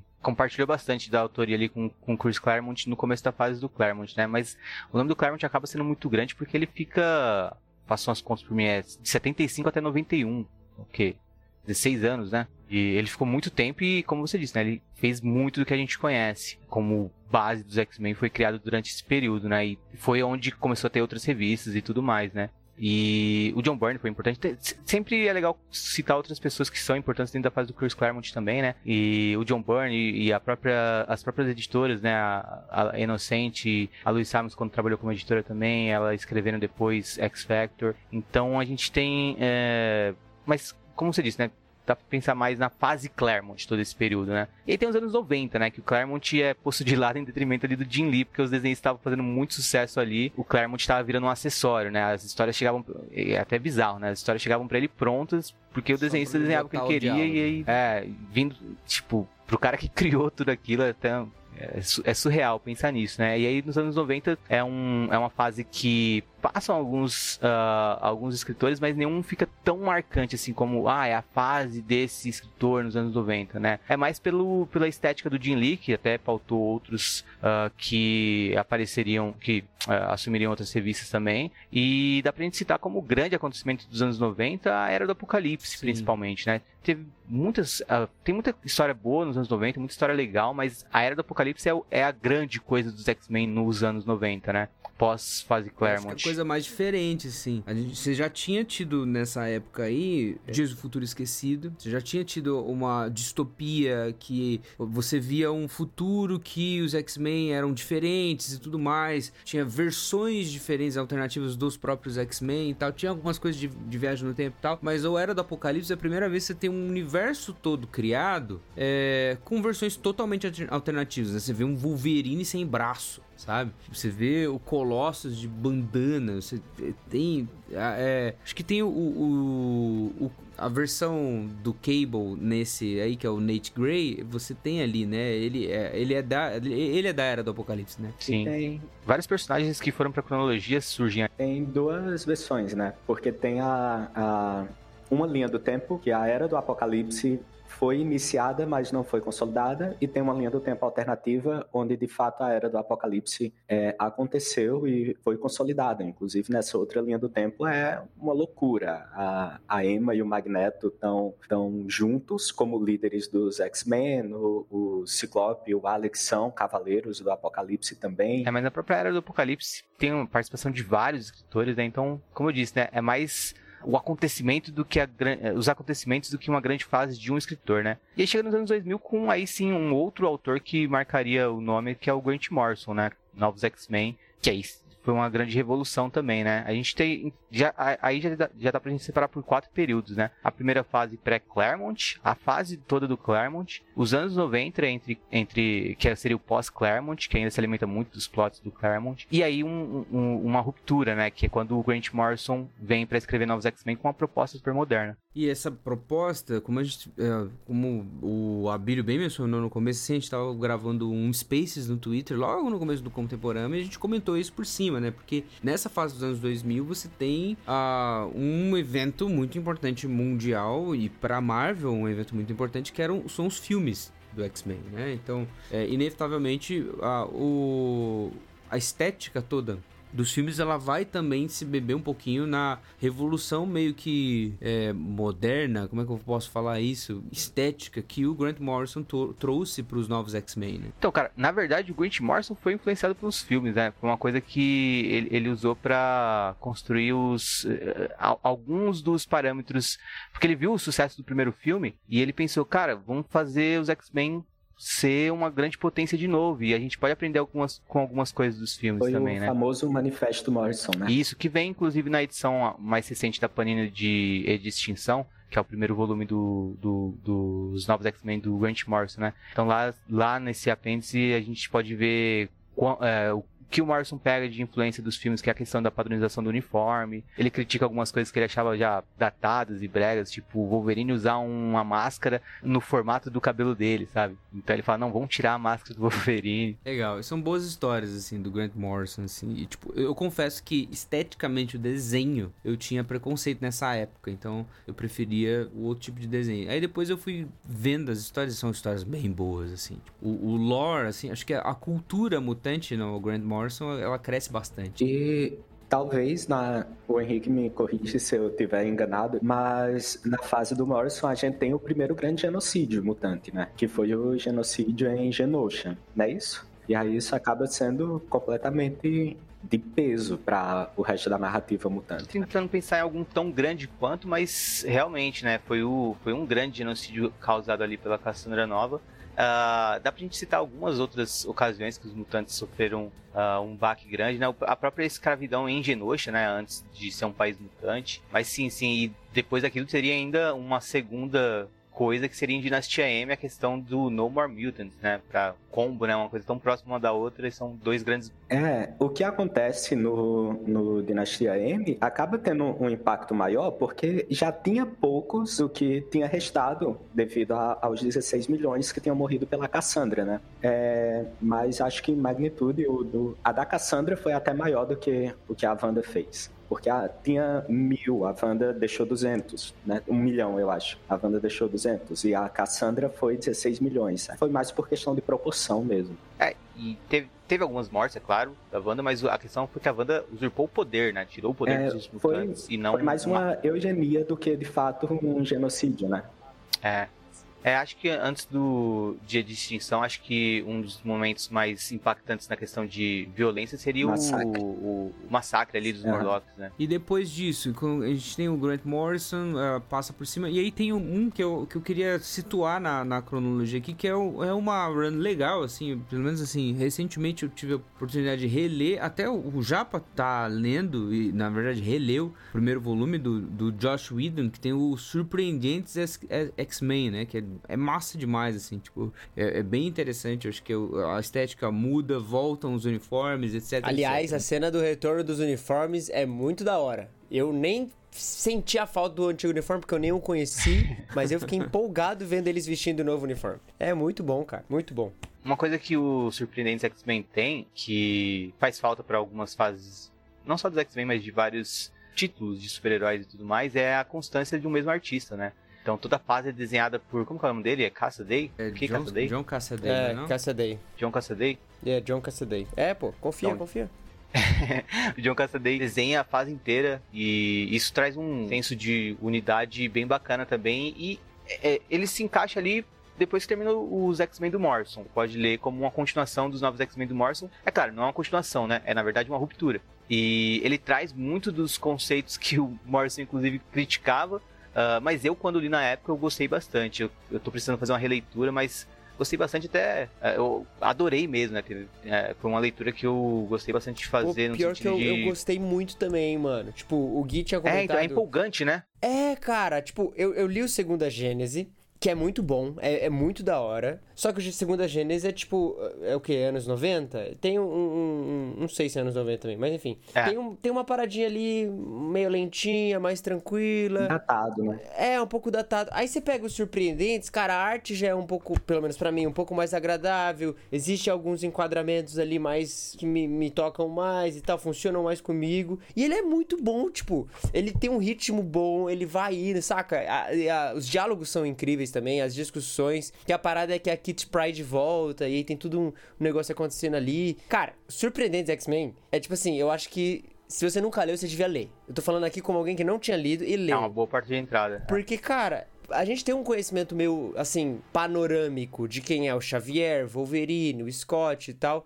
E isso já é o suficiente pra você olhar e falar, cara, que legal. E, aliás, aparece o Quarteto Fantástico. É, e o que você estava falando em contraste era o Gênese Mutante, né? O Gênesis Mutante 2.0. É um, é, é um impacto muito mais visual também, né? Porque. Mas é, eu já não sei se é tão impactante visualmente pra alguém que vai ler hoje, né? Mas foi muito impactante na época. Inclusive, acho que até hoje a revista mais vendida foi a número 1 um dessa, da, da, da, Gênese, da Gênese Mutante do Jim Lee com o Claremont, que é a última história do Claremont, né? É bacana também, mas eu também concordo que o Surpreendentes X-Men é uma boa pedida pra quem nunca leu X-Men, começar por algum lugar. Ah, É uma, é uma fase que é uma. Realmente você vai conhecer os personagens, vai entender a interação da equipe. E é- é- acho que serve pra qualquer um que queira começar mesmo. É só. Não é tão fácil achar hoje em dia, né, pra vender. Surpreendentes tá Uhum. difícil de achar mesmo. Tá caro. Tá difícil, né? É, tá precisando de uma. De uma republicação, porque quem vende assim as edições que foram publicadas antigamente pela Panini cobra um precinho meio salgado aí no Mercado Livre, coisa do É, tipo. é isso mesmo. Eu acho que depois desses, assim, tipo, o que vale a pena comentar da cronologia é que acontecem várias coisas com os X-Men e, assim, uma coisa sobre os X-Men, assim, eles nem sempre estão na mansão X, eles nem sempre ficam ali em Westchester, eles vão pra outros lugares. Tem a época que eles vão pra Austrália, tem a época que eles vão pro asteroide M, tem a época que eles vão pra São Francisco e nessa época, então, a gente tem uma época ah, ali que começa uma caminhada das consequências do dia M, do que a gente falou da dinastia M, né? E essas consequências tem lá toda uma, uma jornada que eu não sei se é se eu posso falar que é a jornada do Messias, sei lá, da Messias, né? Que aí você tem a complexo de Messias que eu acho fantástica, assim, e toda a- o encaminhamento do- das sagas seguintes, né, tanto com Cable e depois Segundo Advento. É, aí como já é uma coisa mais próxima, pro leitor que tiver interessado em ler uma. em não ir tão pra trás, né? Ou de ao mesmo tempo que ah, pega as coisas do Claremont, ali, algumas sagas importantes dos anos 90 também ah,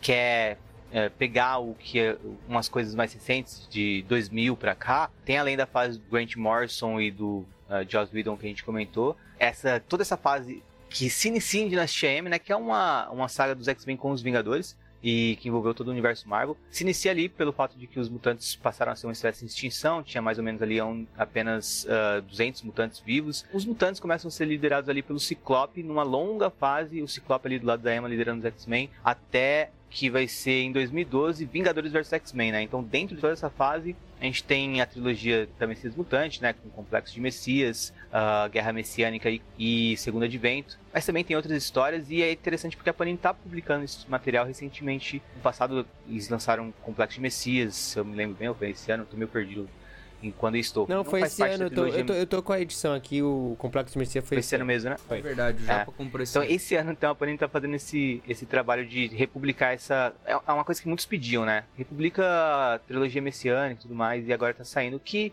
é a história principal pós Dia M, né? Aí uh, tem toda essa trilogia messiânica e vai ter o Vingadores vs X-Men, que meio que encerra essa questão de mutantes como espécie em extinção, e é onde a Marvel toda tem uma virada e vai uma nova fase chamada Marvel Now, que saiu como nova Marvel aqui no Brasil. E então aqui a gente já tem outro ciclo, né? Depois do Morrison, e dá para considerar o Whedon ali próximo do Morrison fazendo uma ruptura, mas trazendo algo interessante também. Depois desse, dá para pegar todo essa, esse período da Messias Mutante, que vai até Vingadores vs X-Men 2012. E aí, de 2012 para cá, a gente tem um período de histórias que é meio que não comentado, que é um período é sombrio para os X-Men, de 2012 até. Oh, eu, eu preciso dizer que eu comecei X-Men nessa fase. Cara, eu ia mencionar isso também, né? A gente fala tanto que é um período sombrio, mas tem muito novo leitor que entrou, principalmente pelo começo ali, quando tinha o é. Bendis. Uh, e, eu, e, quando eu falo que é um período sombrio, eu não estou necessariamente falando que é um período de histórias ruins, necessariamente, sabe?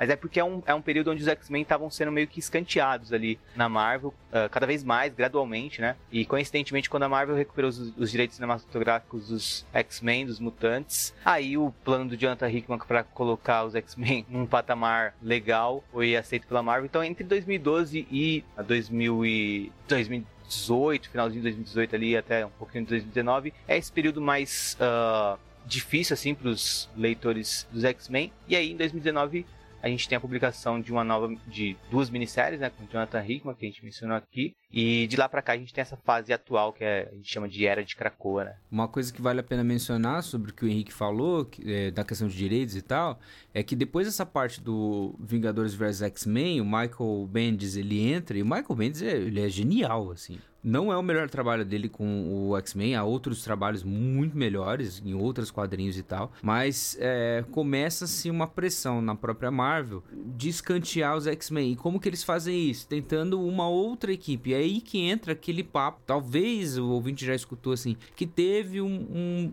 Inumanos versus X-Men. É aí que se encontra o negócio, que é uma história horrível, é uma história triste, é uma história que tem algumas coisas só boas e o resto é tudo muito, muito, muito assim, tipo, é, sem justificativa nenhuma. É, são histórias difíceis de ler. Ah, tem artes, algumas artes são boas, tem X-Men Blue, acho que é bem legal nessa fase. Tem as histórias da, da Wolverine. Depois começa a confusão que o próprio Jonathan Hickman ele faz parte, né? Que a, a Marvel faz o Guerras Secretas nessa fase nova. E é bem interessante o Guerras Secretas em si, mas daí começam a entrar vários, vários personagens na, na cronologia mutante que deixa a gente bem confuso. Então é uma fase que vai exigir um pouquinho da pessoa que tá ali querendo ler. Então não é uma fase que eu acho que nem o Henrique, nem eu, nem ninguém assim vai recomendar. Você comece por ali de fato, né? Tem outras entradas melhores. Uma coisa que eu acho legal da fase do Bendis, apesar de eu ter começado por ela e hoje eu, eu vejo que não é uma das melhores, mas foi justamente o fato de que me apresentou destaque em alguns mutantes que não tinham aparecido em outras mídias. Até então não tinha saído o filme dos Novos Mutantes e a Emma só teve a adaptação dos anos 90, foi participação especial, mas ela só tinha tido a adaptação em Wolverine e os X-Men, né? E aí na fase do Bendis a gente vê o quinteto mutante, acho que a gente pode chamar assim, Magneto, Ciclope, Emma, Magia e agora o outro eu não lembro, mas acho que era Tempo, a Eva Bell, acho que foi essa essa fase que ela entrou. É, o codinome dela é, era Tempo. Muito redundante, inclusive, para o poder dela. Bolas É, douradas. bolas também. douradas aparece nessa fase também. E aí a gente começa a ver um destaque. O As Jonathan bolas douradas é um- consertou bolas douradas, cara. Foi fantástico ver isso. É incrível, né? Foi, tipo, genial, cara. é, mudou de bolas douradas para o. Mudou muito. E deu uma função pra ele, uma função incrível. Foi Mas a gente começa a ver um destaque para esses outros personagens, até porque eles estão fragilizados no pós o perder a Fênix, né? Eles portaram a Fênix por um tempo, e aí quando eles perdem, os poderes ficam todos zoados. E aí tem a magia tentando reconquistar o limbo, o Magneto só consegue levantar prego, o Ciclope não controla mais seus poderes, a Emma usa as filhas pra fingir que tem poderes. Aí eu achei bem legal, porque mostrou uma faceta de personagens que a gente não via, tirando o Ciclope e o Magneto, né? É, a gente não via em tantas mídias e mostrou que eles vieram bem levando a sério a causa mutante mesmo, apesar de estarem todos fragilizados. O próprio Ciclope vira um revolucionário nessa época, é bom dizer, né? Ele, Sim. é o outro, outro Ciclope. terrorista pra alguns, né? É, Pra mim não, pra mim nunca. É, teve não, certo. mas depende do ponto de vista. depende do ponto de vista. Mas o, é, a fase do Ciclope Revolucionário é icônica. Dá continuidade a todo, toda a jornada que o Ciclope teve ah, de amadurecimento e de, transform, de se transformar, né? Pode-se falar que é uma evolução, é que tem gente que gosta mais do Ciclope clássico. Mas eu gosto bastante de toda a transformação que o Ciclope teve durante a trilogia messiânica, também nos novos X-Men, ah, do Grant Morrison, começando ali, né? E seguindo depois e se vendo como líder de uma espécie, não só de uma equipe agora, né? E o sonho do Xavier que ele sempre lutou, tendo que ficar um pouco mais de lado com a possibilidade de deles serem extintos, sabe? Então, e aí chegando na fase de Ciclope revolucionário, mandando mensagens falando que ia salvar mutante, não importa quem tentasse parar ele, é, tudo bem legal, só que ah, mesmo as coisas boas desse, desse período, elas acabam enfraquecidas porque não tinham rumo, né? Eu até gosto um pouco do Novíssimo dos X-Men, do, do Bendis, gosto mais do, do Fabuloso X-Men dele, mas eu até gosto um pouco dos Novíssimos Novíssimos X-Men dele. A gente vai percebendo conforme a gente vai avançando na história que não- ele não tá indo pra lugar nenhum, sabe? Que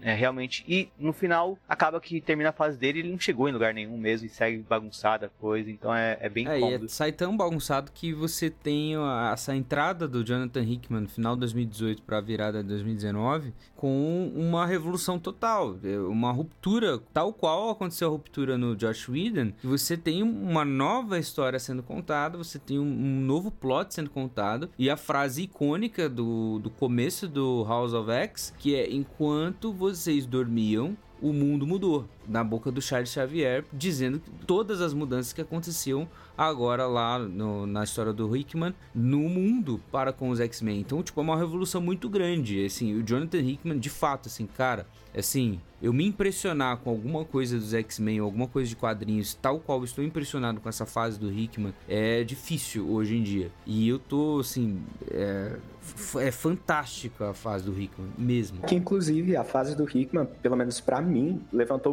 muita dúvida, porque ela estava sendo vendida como esse é o momento mais importante da cronologia dos mutantes. E aí eu ficava meio com o pé atrás, porque eles já prometeram tanto isso de outras vezes, e aí quando o Hickman veio, não sei, mas olha só no que é que virou, né? É, cara, um, é, aí sim foi uma grande revolução, né? É, eu acho que até conforme os anos forem passando, a gente vai perceber ainda mais o quão grande é isso, sabe? Porque sempre tem uma desconfiança. Teve, teve as, minisséries iniciais apareceram e trouxeram conceitos assim insanos. Então muita gente ficou meu, o que que eu tô lendo? Não tô entendendo isso daqui. E quando você termina assim, é um negócio absurdo. E toda vez que você relê, é melhor ainda. E ah, eu acho que daqui uns 10 anos vai ser um clássico no nível de coisas que eu não vou nem citar aqui pra não me chamarem de louco. Mas eu acho que vai ser um dos grandes clássicos de quadrinhos de super-herói. Já é pra mim, mas eu acho que é, só o tempo vai poder confirmar, porque tem, tem muita gente que prefere ir com calma, conforme a coisa tá próxima de um lançamento, né? Então a gente viu essa história poucos anos atrás, então ah, tem tudo Sim, isso. Eu concordo plenamente com o Henrique. Eu, plenamente, assim, tipo, gênero, número e grau, assim. Porque o Jonathan Hickman, ele faz um negócio nos X-Men que é extremamente difícil, que é unificar toda a raça mutante. E colocar a raça mutante apontando para algum lugar e esse lugar ter uma interferência direta no mundo. Todo. E ele coloca não mais assim um lance de tipo, os X-Men vão lá e salvar o dia e tem um problema mutante, eles estão sendo. Não, é, não é só isso. Tem é, questões da sociedade mutante como um todo, das finanças mutantes como um todo, dos negócios mutantes como um todo, da, da, da organização da mutandade como cultura de fato. Cara, isso é muito legal de ver. Ele inventa uma língua, cara. Tipo, uma língua, sabe? Tipo, é muito legal. Inclusive, o Gui ainda não chegou nessa parte, mas eu não vou, não vou dar spoiler.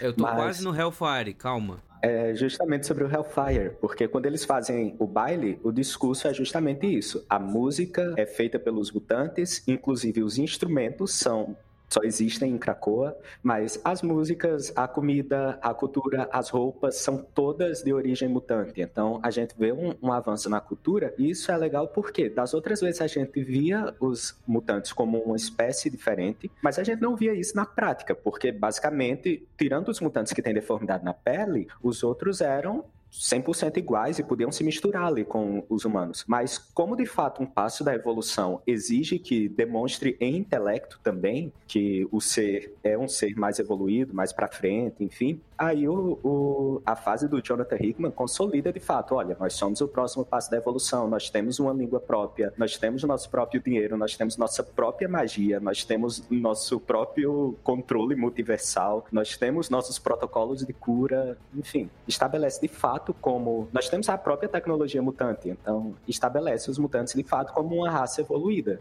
É, e a gente acompanha ah, o nascimento e o desenvolvimento de uma nação, sabe? Eu acho que é legal porque não é perfeito. Inclusive, isso é mais interessante ainda. Tem momentos que a gente vai admirar, assim, por, por exemplo, o lance da música. Tem, um, tem, um, tem uma cena no Gala que tem uma apresentação musical que a, a, a mutante toca um instrumento mutante e tudo mais. Só que aí um- a, a Jean Grey ela vai fazer todo mundo que tá ouvindo a música, além de ouvir, se sentir, sentir o que quem tá tocando o instrumento tá sentindo. Você fica admirado, ó, é, a possibilidade de você sentir é, o que a pessoa que tá tocando ali é, o instrumento em frente de todo mundo tá sentindo enquanto ela toca. Então tem a questão de- da, da admiração nesse sentido, mas também tem a questão de você estranhar, por exemplo, um ritual que os mutantes têm de passar para entrar no processo de ressurreição. E aí vai gerar polêmica. Tem pessoas que olham para aquilo e falam: Meu, ah, estranho isso.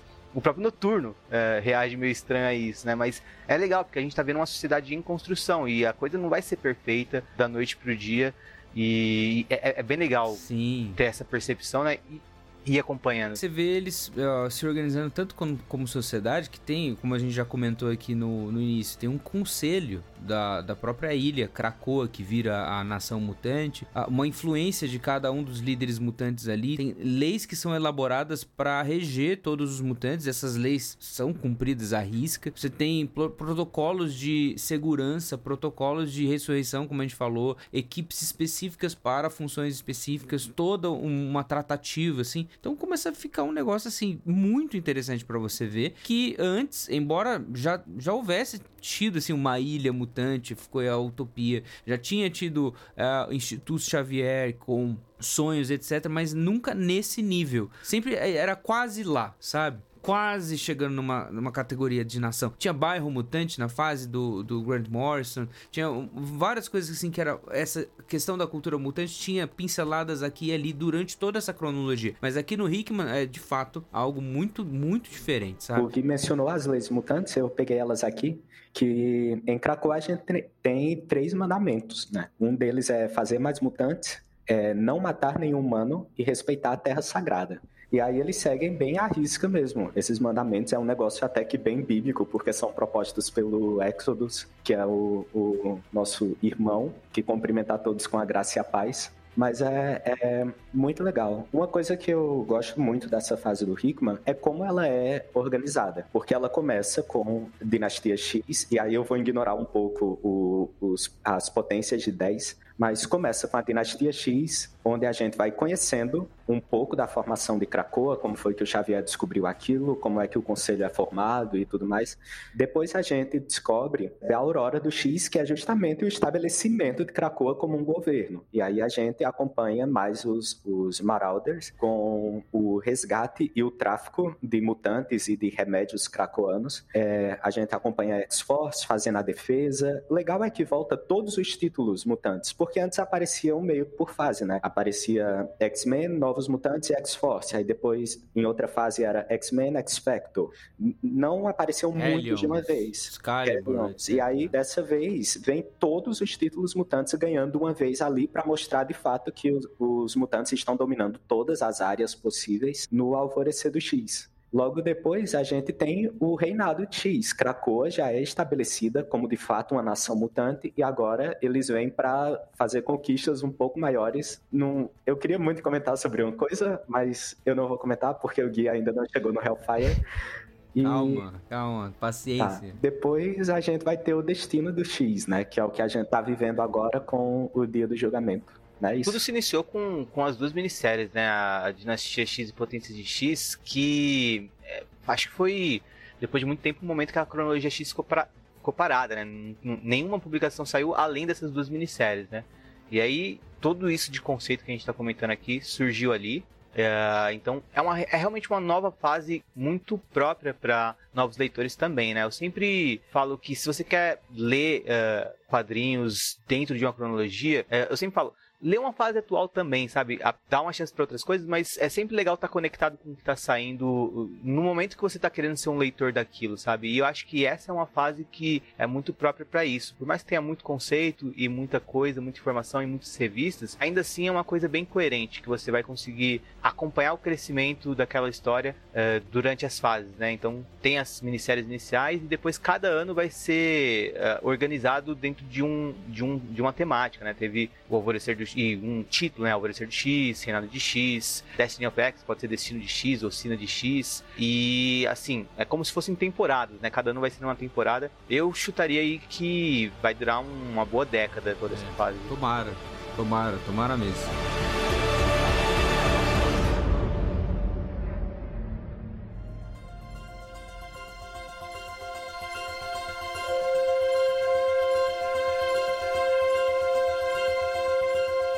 Aí, ó, vamos listar 10, pelo menos, assim, que a gente pode sugerir pro pessoal comprar ou ler os X-Men. A gente já falou aqui da House of X, Powers of X, ou Potência de 10, a, com a Dinastia X, que é do Jonathan Hickman. Acho que essa daí seria a primeira indicação. Uma segunda que a gente falou bastante aqui, é, vamos ver se vocês concordam, que é o próprio Surpreendentes X-Men do Josh Whedon, certo? Por favor. Sim, sim, concordo. Melhor. É a única que eu li inteira. Incrível. E, e Grant Morrison? Alguma do Grant Morrison, Henrique? Ah, eu recomendaria a primeira, a Novos X-Men de Distinção, pra você ter o Manifesto Morrison, que eu até acho que, assim, pra você ter o primeiro arco, né, ver toda a mudança na frente, assim, diante dos seus olhos, e também porque tem esse apêndice, né, tem esse, tem esse extra no final, que é o Manifesto Morrison, e aí você entende um pouco de como a, a linha X estava estagnada na época e os planos dele para mudar, e quanto muitas das ideias dele, mei, mesmo que indiretamente, seguiram ecoando assim, até o próprio Jonathan Hickman hoje em dia sendo influenciado com alguns dos conceitos e ideias e visões que o Morrison tinha para coisa. Então, eu recomendaria toda a fase do Morrison, é, não é tão longa assim, mas eu recomendaria principalmente o primeiro encadernado, Novos X-Men e Distinção. Abílio, quer recomendar alguma? Eu acho que eu vou recomendar um Massacre, Massacre de Mutantes, porque é o primeiro grande crossover de títulos mutantes que acontece. Eu sei que talvez não seja a saga mais fechadinha, porque vai ter pontos que só vão ser resolvidos lá na frente, mas a gente é introduzido a personagens que são importantes no núcleo mutante, como, por exemplo, Sinistro, os Carrascos, a Psylocke, o Apocalipse já tá dando umas pinceladas ali, procurando seus cavaleiros, e a gente vê a, uma temática que é fortíssima que é justamente a da eugenia dentro do, do núcleo mutante, onde os mutantes são ali perseguidos, os Morlocks especificamente, que são mutantes mais fracos, com deformidades na pele, que vivem até no esgoto, justamente devido a, a tamanho preconceito. Marginalizados, né? E aí a gente tem os carrascos do sinistro tentando fazer essa eugenia. Vamos matar os Morlocks para que não haja reprodução de mutantes fracos, apenas mutantes fortes. E talvez hoje em dia até seja uma, seja uma pauta bem interessante e recorrente quando a gente fala sobre um mundo que pensa muito em questões, por exemplo, como o aborto de crianças que possam nascer com uma possível deficiência ou com um possível, uh, uma possível anomalia, sabe? Então acho que é, que é legal, até promove um, um debate interessante. Boa. Eu, eu acho que a gente falou dela e eu acho que ela é essencial também também, que é o Complexo de Messias, cara. E aproveitar que a, a é a Panini que tá lançando isso, né? É, tem umas tarjas amarelinhas que são essenciais, assim. E o Complexo de Messias tá dentro dessas daí e como a gente falou, também as outras sagas, né? Você tem a Guerra Messiânica, é, o próprio Segundo Advento, tudo sendo publicado. Então são, é uma, uma fase interessante que se você gostar dela vai, vai rolar bem de, de curtir muito as publicações. Acho que é importante citar Dias de um Futuro Esquecido também, né? Porque é uma história icônica. Toda fase de X-Men tem, um, tem um pouquinho de, de Dias de Futuro Esquecido em algum momento. Todo escritor quer fazer seu Dias de Futuro É Esquecido verdade. nos X-Men em algum, algum ponto, né? Então é, é, E é uma das que mais. Acho que pra quem também ah, quer ver bastante um trabalho em cima da questão do preconceito e também de possíveis metáforas que a gente pode perceber nessa questão do preconceito com os, com os mutantes, duas que são inevitáveis é Dias de um Futuro Esquecido e Deus Ama o Homem Mata. eu ia falar de- Então, dela super também. recomendo Eu separado Acho que essa também. Cara, as, as duas acho que são, são boas. E, assim, a gente tá falando assim, todas essas que a gente disse, Surpreendentes X-Men, as do Grant Morrison, embora são sete volumes, mas tem E distinção em as outras, é, Massacre de Mutantes, Complexo de Messias, são, são encadernados grandes, meio grandes, assim. Agora, Dias de um Futuro Esquecido e Deus Ama o Homem Mata são menores, assim, porque eles foram feitos em duas edições. Dias de um Futuro Esquecido são duas edições, né, de, de X-Men, né? São duas revistas. Deus Ama o Homem Mata talvez é um pouco mais, mas é são pequenos, são encadernados menores, assim. Deus Ama o Homem Mata são acho que 90 páginas, porque é uma graphic novel mesmo. E Né? Dias de um Futuro Esquecido era numa época onde o conceito de saga era bem diferente do conceito que nós temos hoje em dia, né? As sagas eram mais contidas, mais curtinhas. Ainda tava em formação o conceito. Ó, agora a gente entra no impasse, porque assim, sempre que. É assim. Como é que eu vou dizer isso? Há uma maldição sobre X-Men. E essa maldição ela tem um nome, e o nome é Jean Grey. É difícil você construir X-Men sem a Jean Grey. É difícil mesmo. Por mais que as grandes histórias que eu gosto dos X-Men não tem tanta dependência da Jean Grey, é difícil você não falar da Jean Grey quando você vai falar de X-Men, né? Eu prefiro a Madeline. Ah lá, já começou a, E a Emma? clonagem. Começou esse negócio de clone. Aliás, pra quem é fã da Jean Grey, a fase anterior ao Jonathan, a fase do Jonathan Hickman é uma boa pedida, né? Porque a Jean Grey renasce depois de ter morrido lá Há 15 acho que anos, em né? 2007 ou 2006. Pois é, ela ficou um bom tempo fora da cronologia. Enfim, ah, acho que a fase do, do Grant Morrison também é bem-vinda ao fãs da Jean. Sim, sim.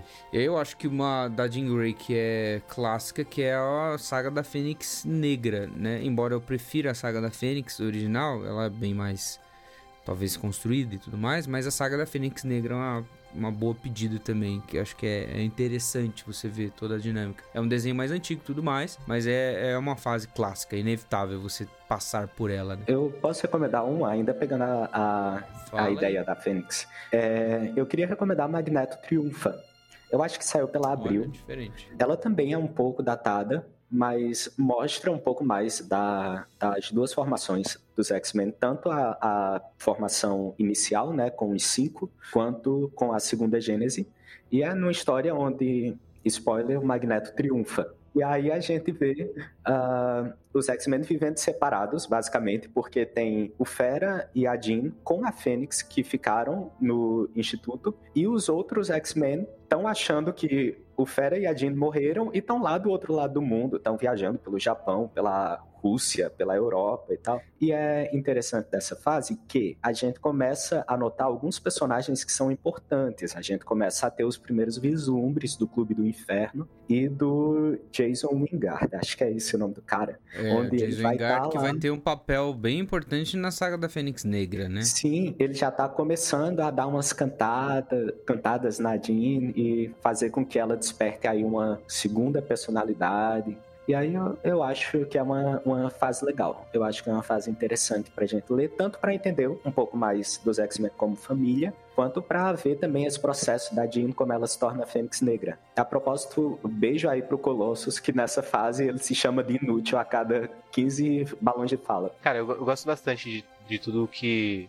das duas, né? Da saga da Fênix, da saga da Fênix Negra. Saga da Fênix Negra é uma das minhas favoritas. Tem um encadernado da Panini, eu acho que esse ainda tá em catálogo. O Magneto Triunfa também saiu pela Panini, um encadernado de capa dura, mas eu acho que tá fora de catálogo, é difícil de achar hoje em dia. Mas uma coisa que eu lamento na- no encadernado da, na- da saga da Fênix Negra é porque a Panini publicou até a edição 137. E a 138 é uma edição excelente para qualquer pessoa que saber os primórdios do Nossa, X-Men, porque é. é. uma edição quando os. Acho que se chama Eulegia. Eu, eu, acho que esqueci o nome agora. Eulegia? Isso é uma Elegia. palavra que existe na língua portuguesa. Elegia, aí, ó, valeu. Se chama Elegia.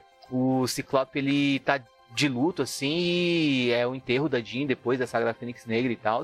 E mostra o Ciclope lembrando de tudo. Desde o momento que ele viu a Jean Grey pela primeira vez no Instituto Xavier, ou seja, desde a X-Men 1 até aquele ponto. Então, é uma edição só, a 138, que conta basicamente tudo que aconteceu com os X-Men da perspectiva do Ciclope. Então serve muito como um resumo. Quem quisesse começar a ler da 138 tem tudo que precisa de informação ali naquela revista, né?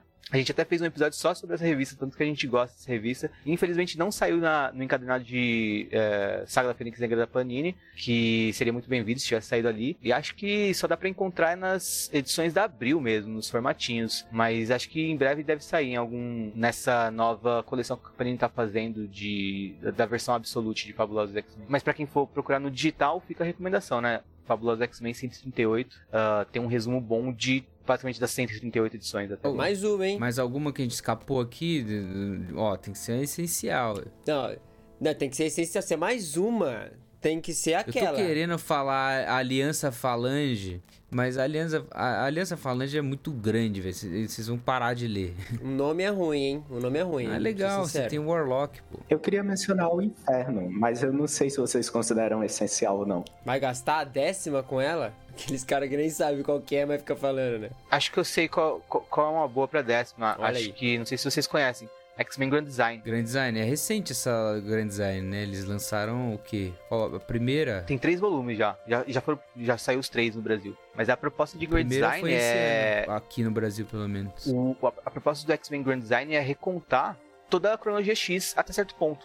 Eu esqueci até que ponto vai, mas eu acho que reconta tudo dos anos 70, dos anos 80, não, tenho certeza, mas é em três volumes, é como se fosse um registro histórico da história dos mutantes. Serve muito mais pra quem já leu tudo, relembrar os momentos e ter organizado a cronologia, e só que também serve pra novos leitores. Eu acho que é um pouquinho maçante pra novos leitores, mas se for um novo leitor paciente, que lê pouco a pouco, porque não é dinâmica, né? É uma coisa muito de, ó, acontece isso, isso, isso isso. Mas tempo é, é, contado, é como se fosse um documentário sobre os X-Men, digamos assim.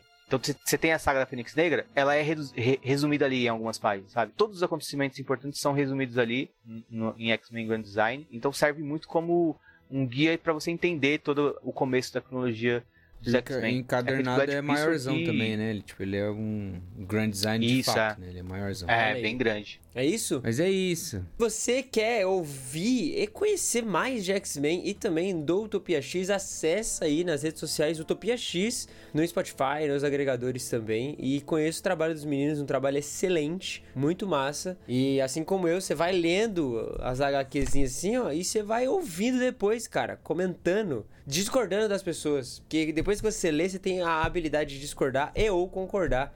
Tá aí na descrição do podcast. É, também os- vai ter link, né, Gui? Desses quadrinhos aqui também na descrição, pra você comprar. Eu vou botar os links da. Os que estiverem na Amazon, vai ser da Amazon. Se tiver em outro lugar, aí eu coloco. Compra aí nos links aí, tá bom? Ajuda o Contemporâneo pelos links. Comprando, você ajuda a gente. E você também aí aí, recebe. isso aí. E é isso. X-Men. Vamos ter que fazer mais, mais episódios, hein? Dossiês.